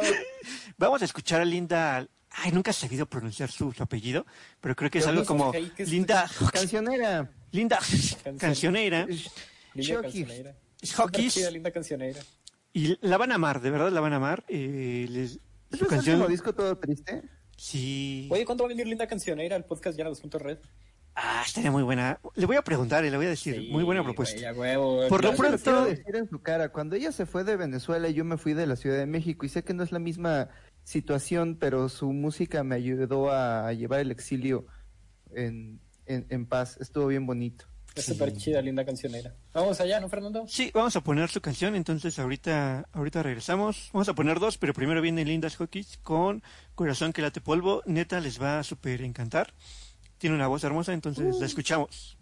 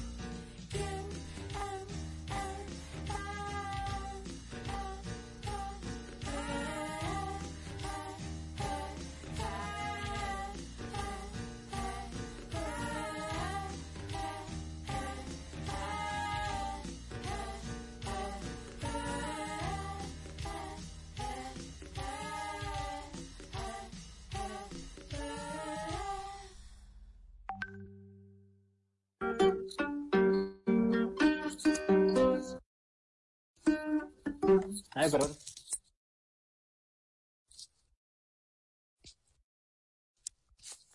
Perdón, es que no sabía que estaba muteado mi micrófono. No, Yo lo pongo aquí ya, mute ya. Lo que escuchan es el, el sencillo nuevo de David, va a salir pronto. Se llama Altopón en su álbum Filero. Este, espérenlo próximamente. ya se muteó, ¿verdad? Ya se moteó. Eh, bueno, a ver, este, la primera canción que escuchamos, eh, Es que te había agarrado el beat de, había agarrado el beat de Cancioneira, como yo le estoy escuchando aparte. mm, No, ya, ya, ya. a tocar ese rollo. Eh, agarraste el beat de Lucila. Esa buena onda, ¿no? Lucila, por eso digo, sí, exacto, de Lucila. La primera canción es este de Linda, Linda's Hockist, este Corazón que late polvo, ella. venezolana, como mencionaba el Hobbit de Venezuela tuvo que salir, se fue a a Suecia, me parece, y ahorita está viviendo ahí por la situación de económica que vive Venezuela. Suecia. Y Lucila, la que sonó después, también es otra cantautora venezolana que de hecho llegó a vivir en México. Tiene una, una anécdota en YouTube, búsquenla. Se llama, igual, búsquenla como Lucila, eh, Xochimilco. Y, y tiene una anécdota muy curiosa que, te- curiosamente, ahorita me acordándome de Mónica, que también vivió en Oaxaca. Eh, A donde se iba a ahogar, ¿no? donde se iba a ahogar. Hola, Mónica. Ya regresó con nosotros Moni aquí para comentar. Hola. Ah, ya regresó justo, justo a tiempo. Cuando estábamos comentando acerca de Lucila, la, la venezolana que también anduvo por allá en Oaxaca, pero ella se iba a ahogar, ¿no? Se iba a ahogar por un remolino, cuenta. Fíjate, igual que lo que tú pintas. que lo que tú pintas le iba a pasar a, a Lucila. Eh, si da Se tiempo, encerró en una de tus, tus tsunamis. yo, yo digo que al final pongamos el video de, Luz- de Lucila si da tiempo. Está en YouTube. Eh, pues qué bueno que regresaste, Moni. ¿Qué pasó? Usted solo colapsó mi internet. Llevo así un chingo de tiempo jugando el jueguito de Google Chrome. Ah, estabas jugando con el dinosaurio.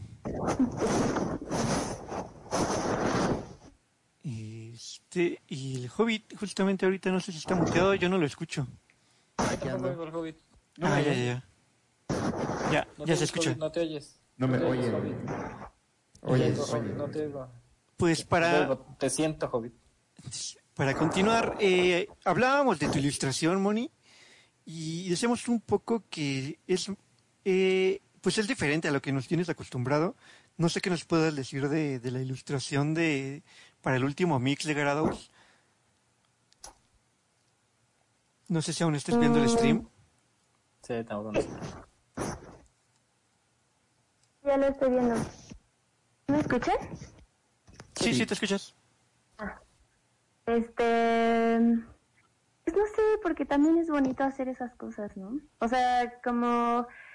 he Estado, eh, es que no sé, también creo que por temporadas es que me siento medio horny. A veces, ¿no? Entonces, es- fue por eso que te dije, güey, es un mix de para coger. Y, Mm, y pues se me hizo chido como poner dos morras, como que quizá no la clásica escena de ilustración de un vato y, y cogiéndose una morra, ¿no? O sea, como, no sé, como otro tipo de expresiones del amor. Y pues en ese momento estaba dibujando así casual mientras veía Friends, con unas eh, acuarelas en una libreta que tengo para con papel grueso. Y ya, pues pensé en hacerlo así también porque pues es chido como, o sea, creo que soy un poco diferente en los dibujos que hago y en las ilustraciones, entonces tengo como, mm, pues no sé, quizás esta estética es un poco más kawaii o no sé. Eh, es lo que comentaba el Hobbit, ¿no? Sí, hablamos acerca de cómo, eh, por un lado, los cuerpos son más reales, pero el, pero el, el, el fondo es como, es como más, más irreal, que es como, eh, este, está bien bonito. Sí, o sea, te, te remite como a una especie de mundo fantástico, eh, romántico, super idealizado, el fondo, pero a la vez es contrastante, ¿no? Con, con estos cuerpos, sobre todo, eh, pues más asemejados a una belleza mexicana y aparte confrontados, ¿no? Por este eh, aspecto de, del ser homosexual o, o quizá ni siquiera pensar ya en, en ese tipo de prejuicios y simplemente verlo como dos Sí, personas ni siquiera géneros, ¿no? Como Ajá, solo ahí como los de dos- cuerpos, de dos cuerpos. buscándose. de No dos hay cuerpos, prejuicios, ¿no? Fernando. Son Patty y Selma. Pues, y, o sea, podrían serlo y, y es lo bonito, ¿no? Me parece chido. Este, el amor es una cosa propia de los seres humanos, es una cosa, el erotismo es una cosa que vive en el mundo simbólico, en el mundo de nuestra mente. Entonces, ¿por qué no las estrellas y los corazones que nosotros vemos, ¿no? Esas estrellas que son puntitos ahí titilantes, o ese corazón que tenemos ahí todo envenado en la tripa, ¿por qué no podrían ser también, ¿no? Corazones simbólicos y estrellas simbólicas y deseos y cosas así súper simbólicas. Es-. Ahí comentan en el chat, no morí, solo me fui a hacer un ramen. Pero no sé si lo dicen por Moni o, o fue Ah, algo yo que le pasó. que está diciendo por sí mismo, ¿no? Digo, digo, también pudiste haber dicho, ah, eh, me voy a hacer un ramen y ahorita regreso. este, una maruchan en, en el caso mexicano. Sí, una tlayuda oaxaqueña. Hay una otra ayuda, estaría chido. Son chidas. es- ¿Alguien está en China? Sí, es el que ¿De dijo el chat? Sí, Uy, no manches. Saludos a toda la gente del continente asiático. Saludos Sospecho que nos está engañando porque dice que compró sopa maruchan, un ramen marca maruchan. Eso no existe en China, ¿o sí? Quién sabe, ¿eh? China es muy grande ya, no, no sé qué alcances tenga su, eh, su mercado. Yo siento que deben de vender todo, ¿no? O sea, todo, todo, todo. Ándale, tienen Oxxos Sí. donde venden puras puras sopas instantáneas. ¿Y tú, Mari, qué, qué nos cuentas que hay en el Oxxo de tu, de tu futuro? ¿Qué, hay en- qué, qué estás preparando en la pintura ahora? ¿En qué andas trabajando? Pues estoy haciendo lo de la montaña, sí estoy haciendo como escenas pues, como religiosas espirituales, pero ya no tanto con referencias cristianas, aunque algunas sí. O pues sobre todo por los eh, rituales y cosas que me han contado que se siguen haciendo aquí, por ejemplo en la Sierra Mije. Se adora al dios Condoy y hay una, ay no me acuerdo cómo se llama ese nombre cuando se mezcla como un tipo de religión, o sea, como un cierto tipo Sincretismo, católico, ¿no? por ejemplo. Eso, ajá. Entonces, por ejemplo, no sé, cuando es Pascua o cosas así, suben a la montaña a matar gallinas para el dios Condoy, no sé, ese tipo de cosas. Y pues, sobre todo, creo que siempre por una onda existencialista de no saber qué pedo con la vida y entonces, pues, como una búsqueda a partir de cualquier cosa, ¿no? O sea, como, no sé. Pues la montaña siempre ha sido una este, pues como un símbolo de lo espiritual y donde habitan las cosas mágicas. Una, este, Miyazaki, la princesa Mononoke.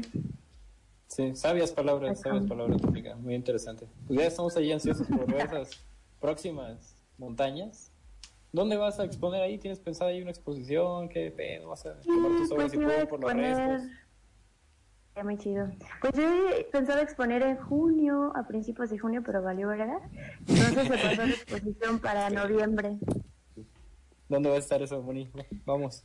En el DF por la Roma, en una galería que se llama LOT, L-O-O-T. Lo tienen, muchachos, ahí lo tienen. Pues ahí cuando tengas bien ya la fecha, la dirección como tal, pues lo andaremos compartiendo por mi gala para que le caiga a la banda. Y, y sobre todo que compren, que compren. No, no pasen a ver, compren. Compren. Donen y compren. No nos interesa que conozcan, que Sí, aprendan ni nada. no nos interesa que, que se cultive, ¿no? Es una excusa barata ahí, nada más para que donen. Igual, pues, si quieren ahí justificar un poco más su donación y sus compras, pues que aprovechemos, ¿no? Para que pongan preguntas ahí en el chat para Mónica, para Fernando, preguntas sobre música, para el Hobbit, preguntas de culos. Este, estamos ahí. Pero Vamos a solo responder unas preguntas ahí rápidamente, ¿no? Para la gente que está en el chat y... To- Todavía hay ¿Qué como más tenemos 100 ahí en la agenda? espectadores. Sí, tenemos todavía 100 ¿Sí? mil, eh, 103 ¿100,000? mil espectadores. Qué, qué, qué bonito. 103 mil. A ver, vamos, vamos a responder preguntas porque por poner música eh, desactivé las, las, las alertas, entonces como que no, no ha estado tan participativo. Pero si tiene alguna pregunta para Moni, por ejemplo, bueno, no, esta ya la voy a preguntar porque yo he visto que, ah, bueno, hablábamos, ¿no? De, de que las redes de alguna manera te dan este espacio que ha creado a miles millones de artistas nuevos. Y ha destruido a tantos. Y ha destruido en el camino a muchos, ¿no? Y, y- y ahí, va la, la- y ahí va la pregunta. Eh, ¿Tú de alguna manera sigues viviendo a través de, de la ilustración? O sea, yo sé que tienes un trabajo que quizá no está tan ligado, pero sí te has hecho de, de becas importantes, ¿no? Eh, ¿Cómo ha sido, digamos, eh, desde ese momento en que le dijiste a tu familia, voy a ser la primera en vivir del arte, me voy a dedicar a, a estudiar artes visuales, eh, ahorita que, que te mudaste a Oaxaca y que sigues de alguna manera manteniendo eh, tu amor por, por lo mismo y trabajando de ello. La verdad yo tengo mucho miedo todo el tiempo. O sea, creo que cuando le dije a mis papás, sí, Oh, cuando le dije a mis Oh, no. papás eh, que iba a ser artista, pues me dijeron que estaba bien, pero yo la verdad creo que fue por una onda medio machista de que soy mujer y entonces ellos no consideraban que era como, como esta cosa de, pues sí, no importa, igual te vas a casar, ¿no? O sea, no sé, por eso no me pusieron peros y porque se les hace kawaii que sepa dibujar. Mm, pero, o sea, todo es una incertidumbre, la verdad. O sea, como tengo rachas buenas donde vendo relativamente seguido, pero también mis piezas están como a un muy acá, ¿no? O sea, como yo no podría vivir de eso. Y creo que siempre ese es como el, meollo del asunto. O sea, como que, por un lado, no, no soy muy buena en relaciones sociales, como decía David. O sea, como que creo que no se me hace muy fácil y conseguir galerías y estando en la exposición, como hablar con un chingo de gente para que me compren, o sea, como que hay gente que lo sabe hacer y que sabe hacerse contactos, etcétera. Yo soy muy mala para eso y entonces creo que ya me estoy resignando un poco a que siempre voy a tener como un trabajo alternativo, ¿no? Y no sé, o sea, yo realmente esperaba que este año fuera como un gran año, así tipo empezar ya a vender en un chingo de lugares, tomar cursos, dejar mi trabajo que no me gusta, eh, y así, pues Tiempo. obviamente ya...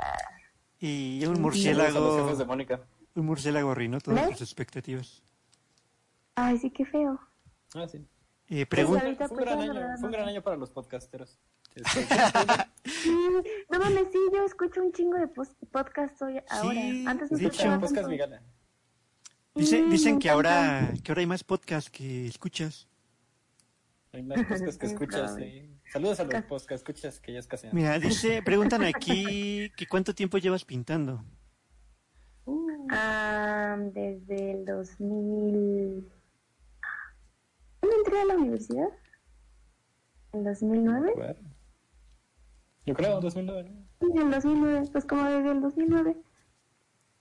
Alguien aquí, según, según, no le creo mucho, dice, yo sí quisiera adquirir alguna pintura, pero ¿en qué costo eh, van variando y que si haces envíos a México, bueno, o sea, a la República? ¿Por qué no lo he hecho? Porque Eh. Es que no le creo del tanto porque, no sé, siento que... eh, Prejuicioso, porque no quiere estar. Porque- porque muchos vienen del streaming del santo. Un corazón.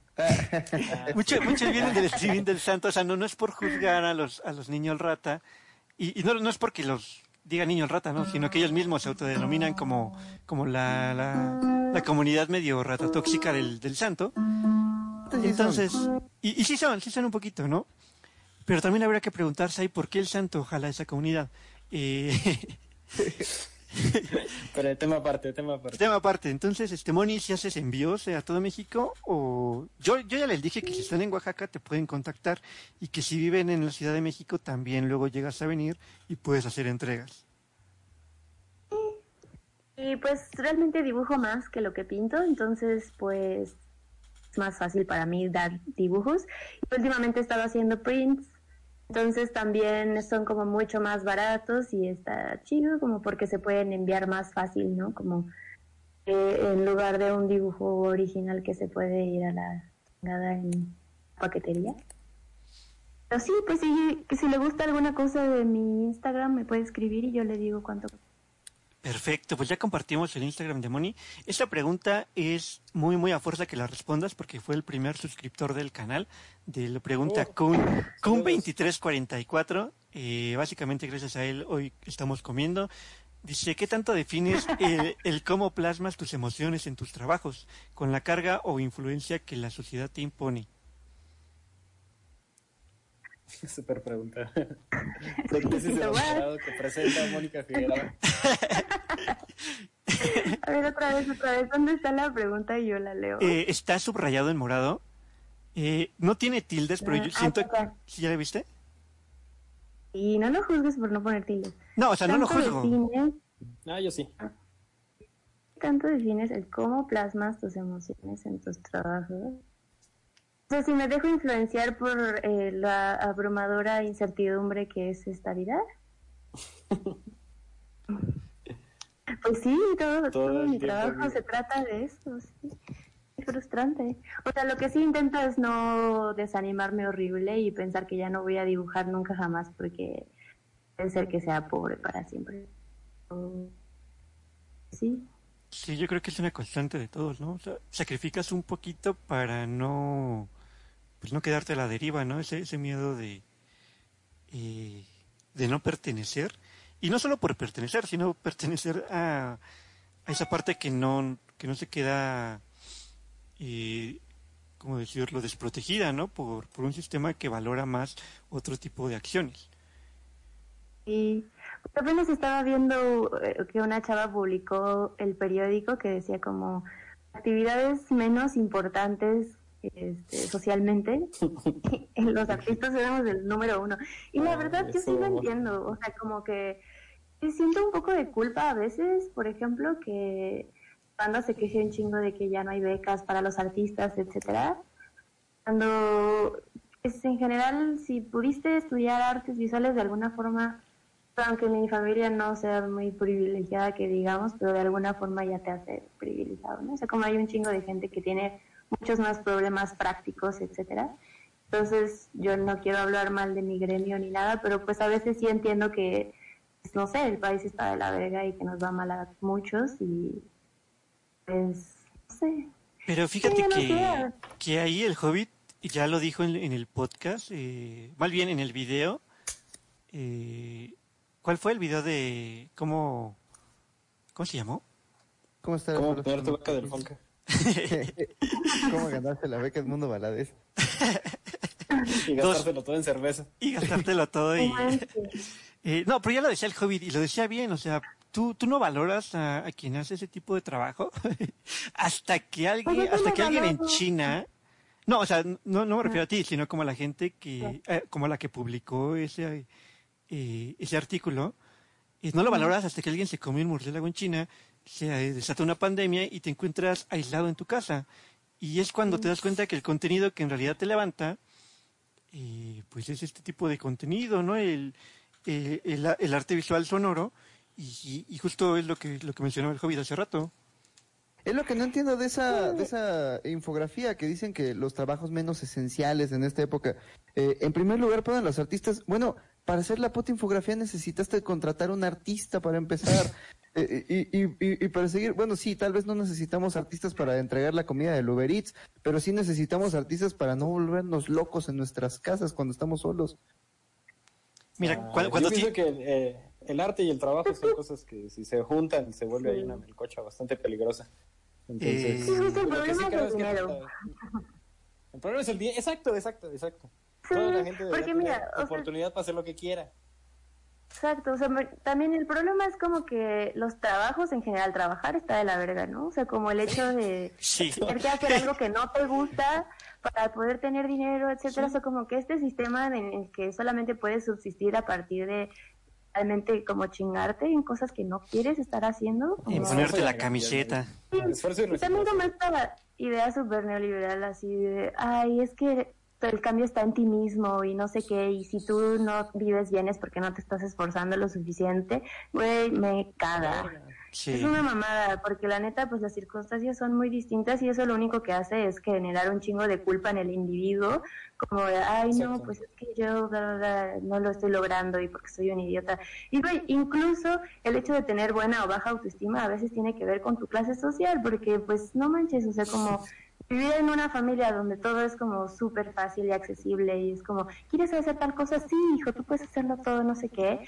Y otra en donde pues tus papás están también preocupados como por otro tipo de cosas y no sé, o sea, como me estresa. Sí. Entonces, realmente, o sea, si yo pudiera tener un trabajo que no fuera horrible, o sea, que realmente no fuera como tener que estar aplastada ocho horas al día en una cosa que es como, güey, no quisiera estar haciendo esto.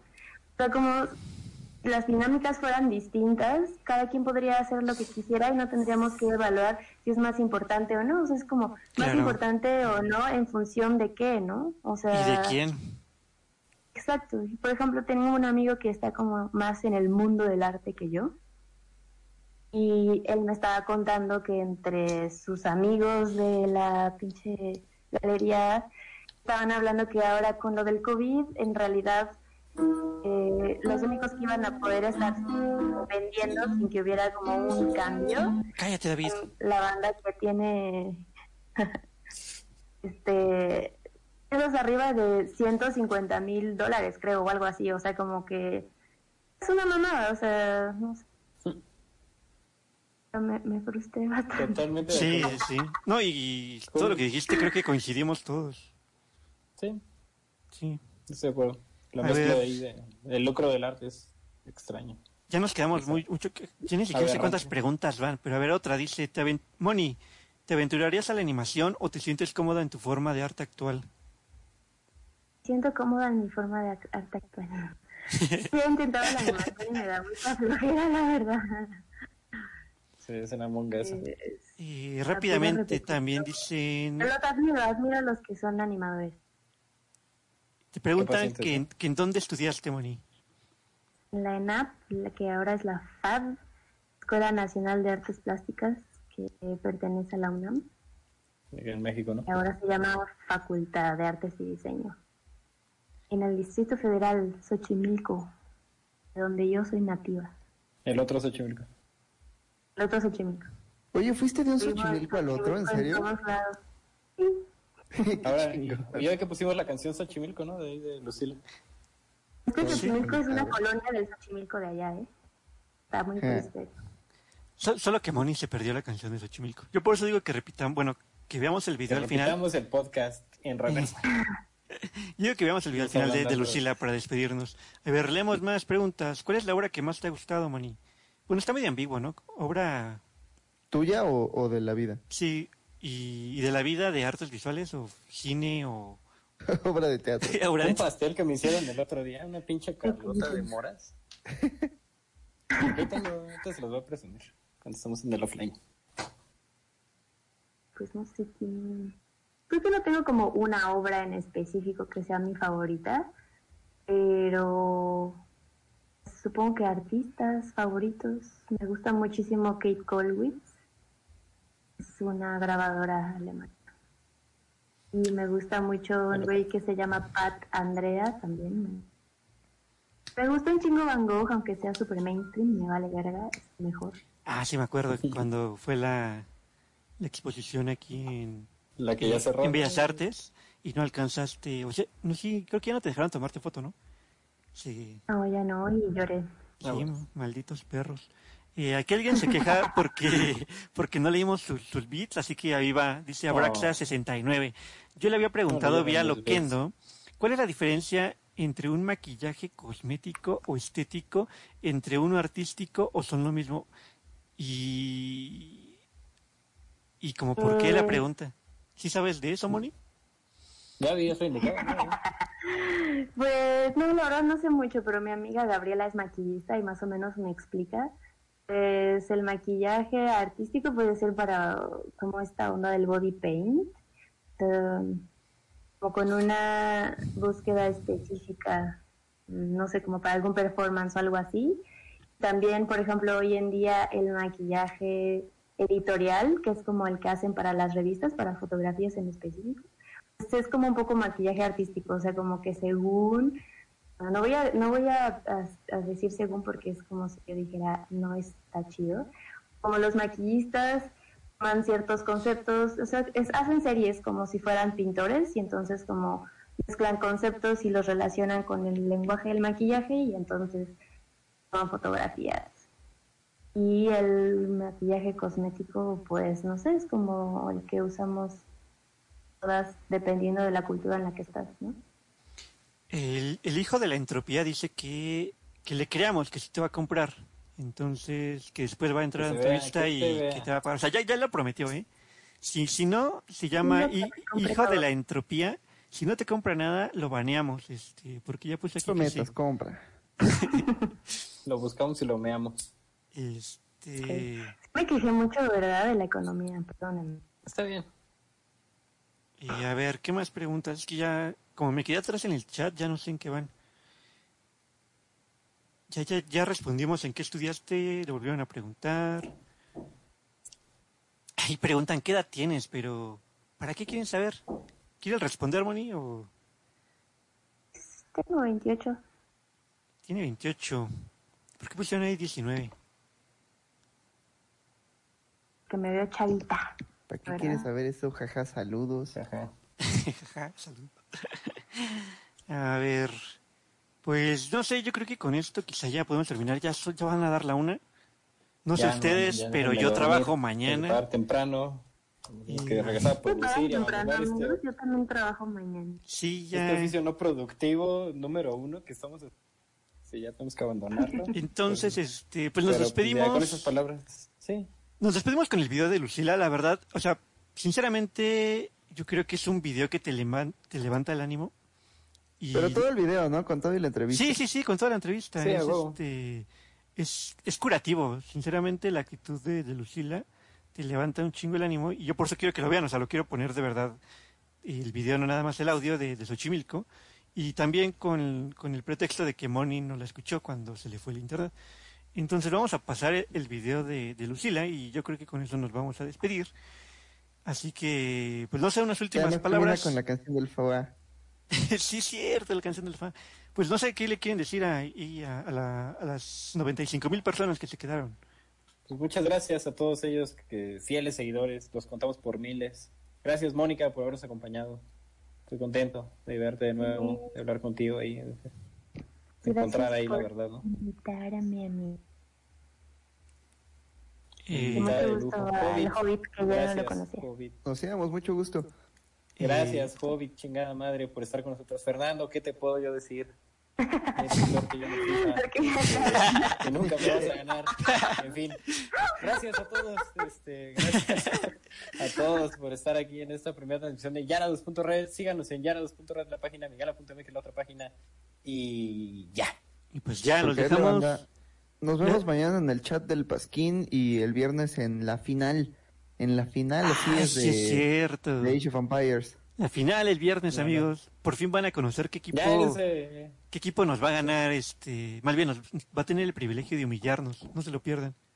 ¿O qué, o qué equipo va a de banca humillado bajo nuestras botas? Así será. sí, claro. Nos van a pisar bien duro. Bueno, este, pues ya pongo el video y cuando acabe, pues ya no nos van a encontrar aquí. Así que gracias por, por quedarse hasta la una de la mañana. Nos vemos pronto. Y Descanse. ya.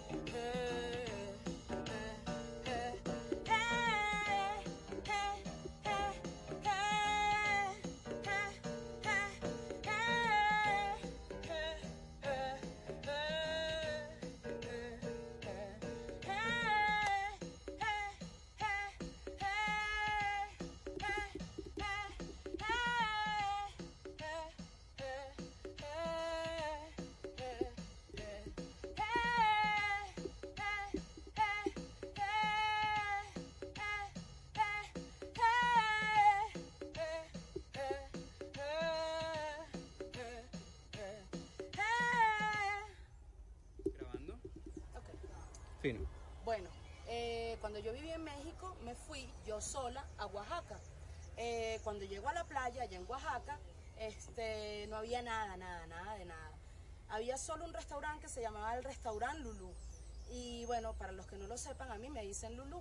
Entonces, este, eh, la señora, la dueña del, restaurante, se llamaba Lulú también.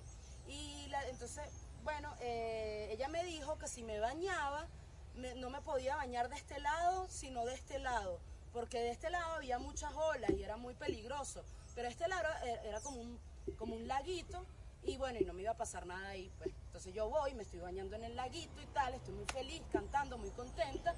Y de repente, de tanta emoción y tanta cosa de estar en la playa, siento que, que cuando me doy cuenta me, me empezó a llevar la corriente, me empezó a llevar la corriente, la corriente, porque era como esas corrientes así como eh, muy, muy tranquilas, ¿no? Entonces, pero cuando me doy cuenta ya yo no puedo pisar, no puedo pisar para abajo, no, no hay nada abajo. Entonces de repente, bueno, caí como una crisis y tal, y cuando me di cuenta me estaba ahogando, me estaba ahogando, me estaba ahogando, me estaba ahogando, entonces empecé, no, y tal, y ay, que no, que no sé qué, me voy a morir, y esto, y lo otro, y no sé qué. Entonces como que empecé como a, a patalear y tal, porque a todas estas yo no sé nadar. Entonces como que empecé como a patalear y a patalear y a patalear y a patalear y pensé que me iba a morir y yo estaba como en un sitio que nadie sabía que yo estaba ahí, estaba demasiado lejos. Y bueno, fue horrible, fue horrible. Entonces, cuando de repente cuando me doy cuenta estoy como cerca de un peñasco, esa es la palabra, un peñasco. Entonces llego y entre todo el pataleo llego al peñasco y me agarré, me agarré del peñasco. Y entonces como que eh, me monto, ¿no? Y ahí, ay, me salvé y tal. Y cuando me monto en, la vaina, está todo lleno de cangrejos. Y entonces yo, yo le tengo pánico a los cangrejos porque siempre pienso que me van a picar. Entonces, nada, era así como, bueno, o me voy para el agua o, o me, o me monto encima de los cangrejos. Bueno, ahí fue como esquivando los cangrejos y vaina. Y entonces este, llegué a, a todas estas. Yo tenía unos crocs, yo me metí con unos crocs al, al agua. Y uno de los crocs se me fue, se me fue, se me fue. Cuando llego a la orilla, ya que pasé por todo el peñasco, veo que en la orilla, en la arena, había una chola de lado que a mí me faltaba. No era la mía, pero era del lado que a mí me faltaba. Y bueno, eso fue como una señal de Dios, así que yo, eh, eh, mi, mi misión era, era salvarme, pues mi misión era salvarme y, la chola que me faltaba, entonces no, no, no era que andaba sin, con una chola así y la otra no, o sea, tenía dos cholas, pues. Y entonces, bueno, nada, em, esa noche me quedé ahí en el pueblo y todos me decían que yo era la loca de los guaraches, porque tenía uno distinto al otro. Y bueno, esa es la historia de cuando casi me muero ahogada en una playa en Oaxaca, en México. ¿Sabes lo que es el foie? ¿No? Ven para acá que yo te digo. Dar el extra, lo que se proyecta hacia el universo. Saco la fuerza, saco el carácter, saco el poder. Y lo voy a sacar porque, porque tengo que dar el extra. Y lo voy a sacar porque, porque tengo que dar el extra.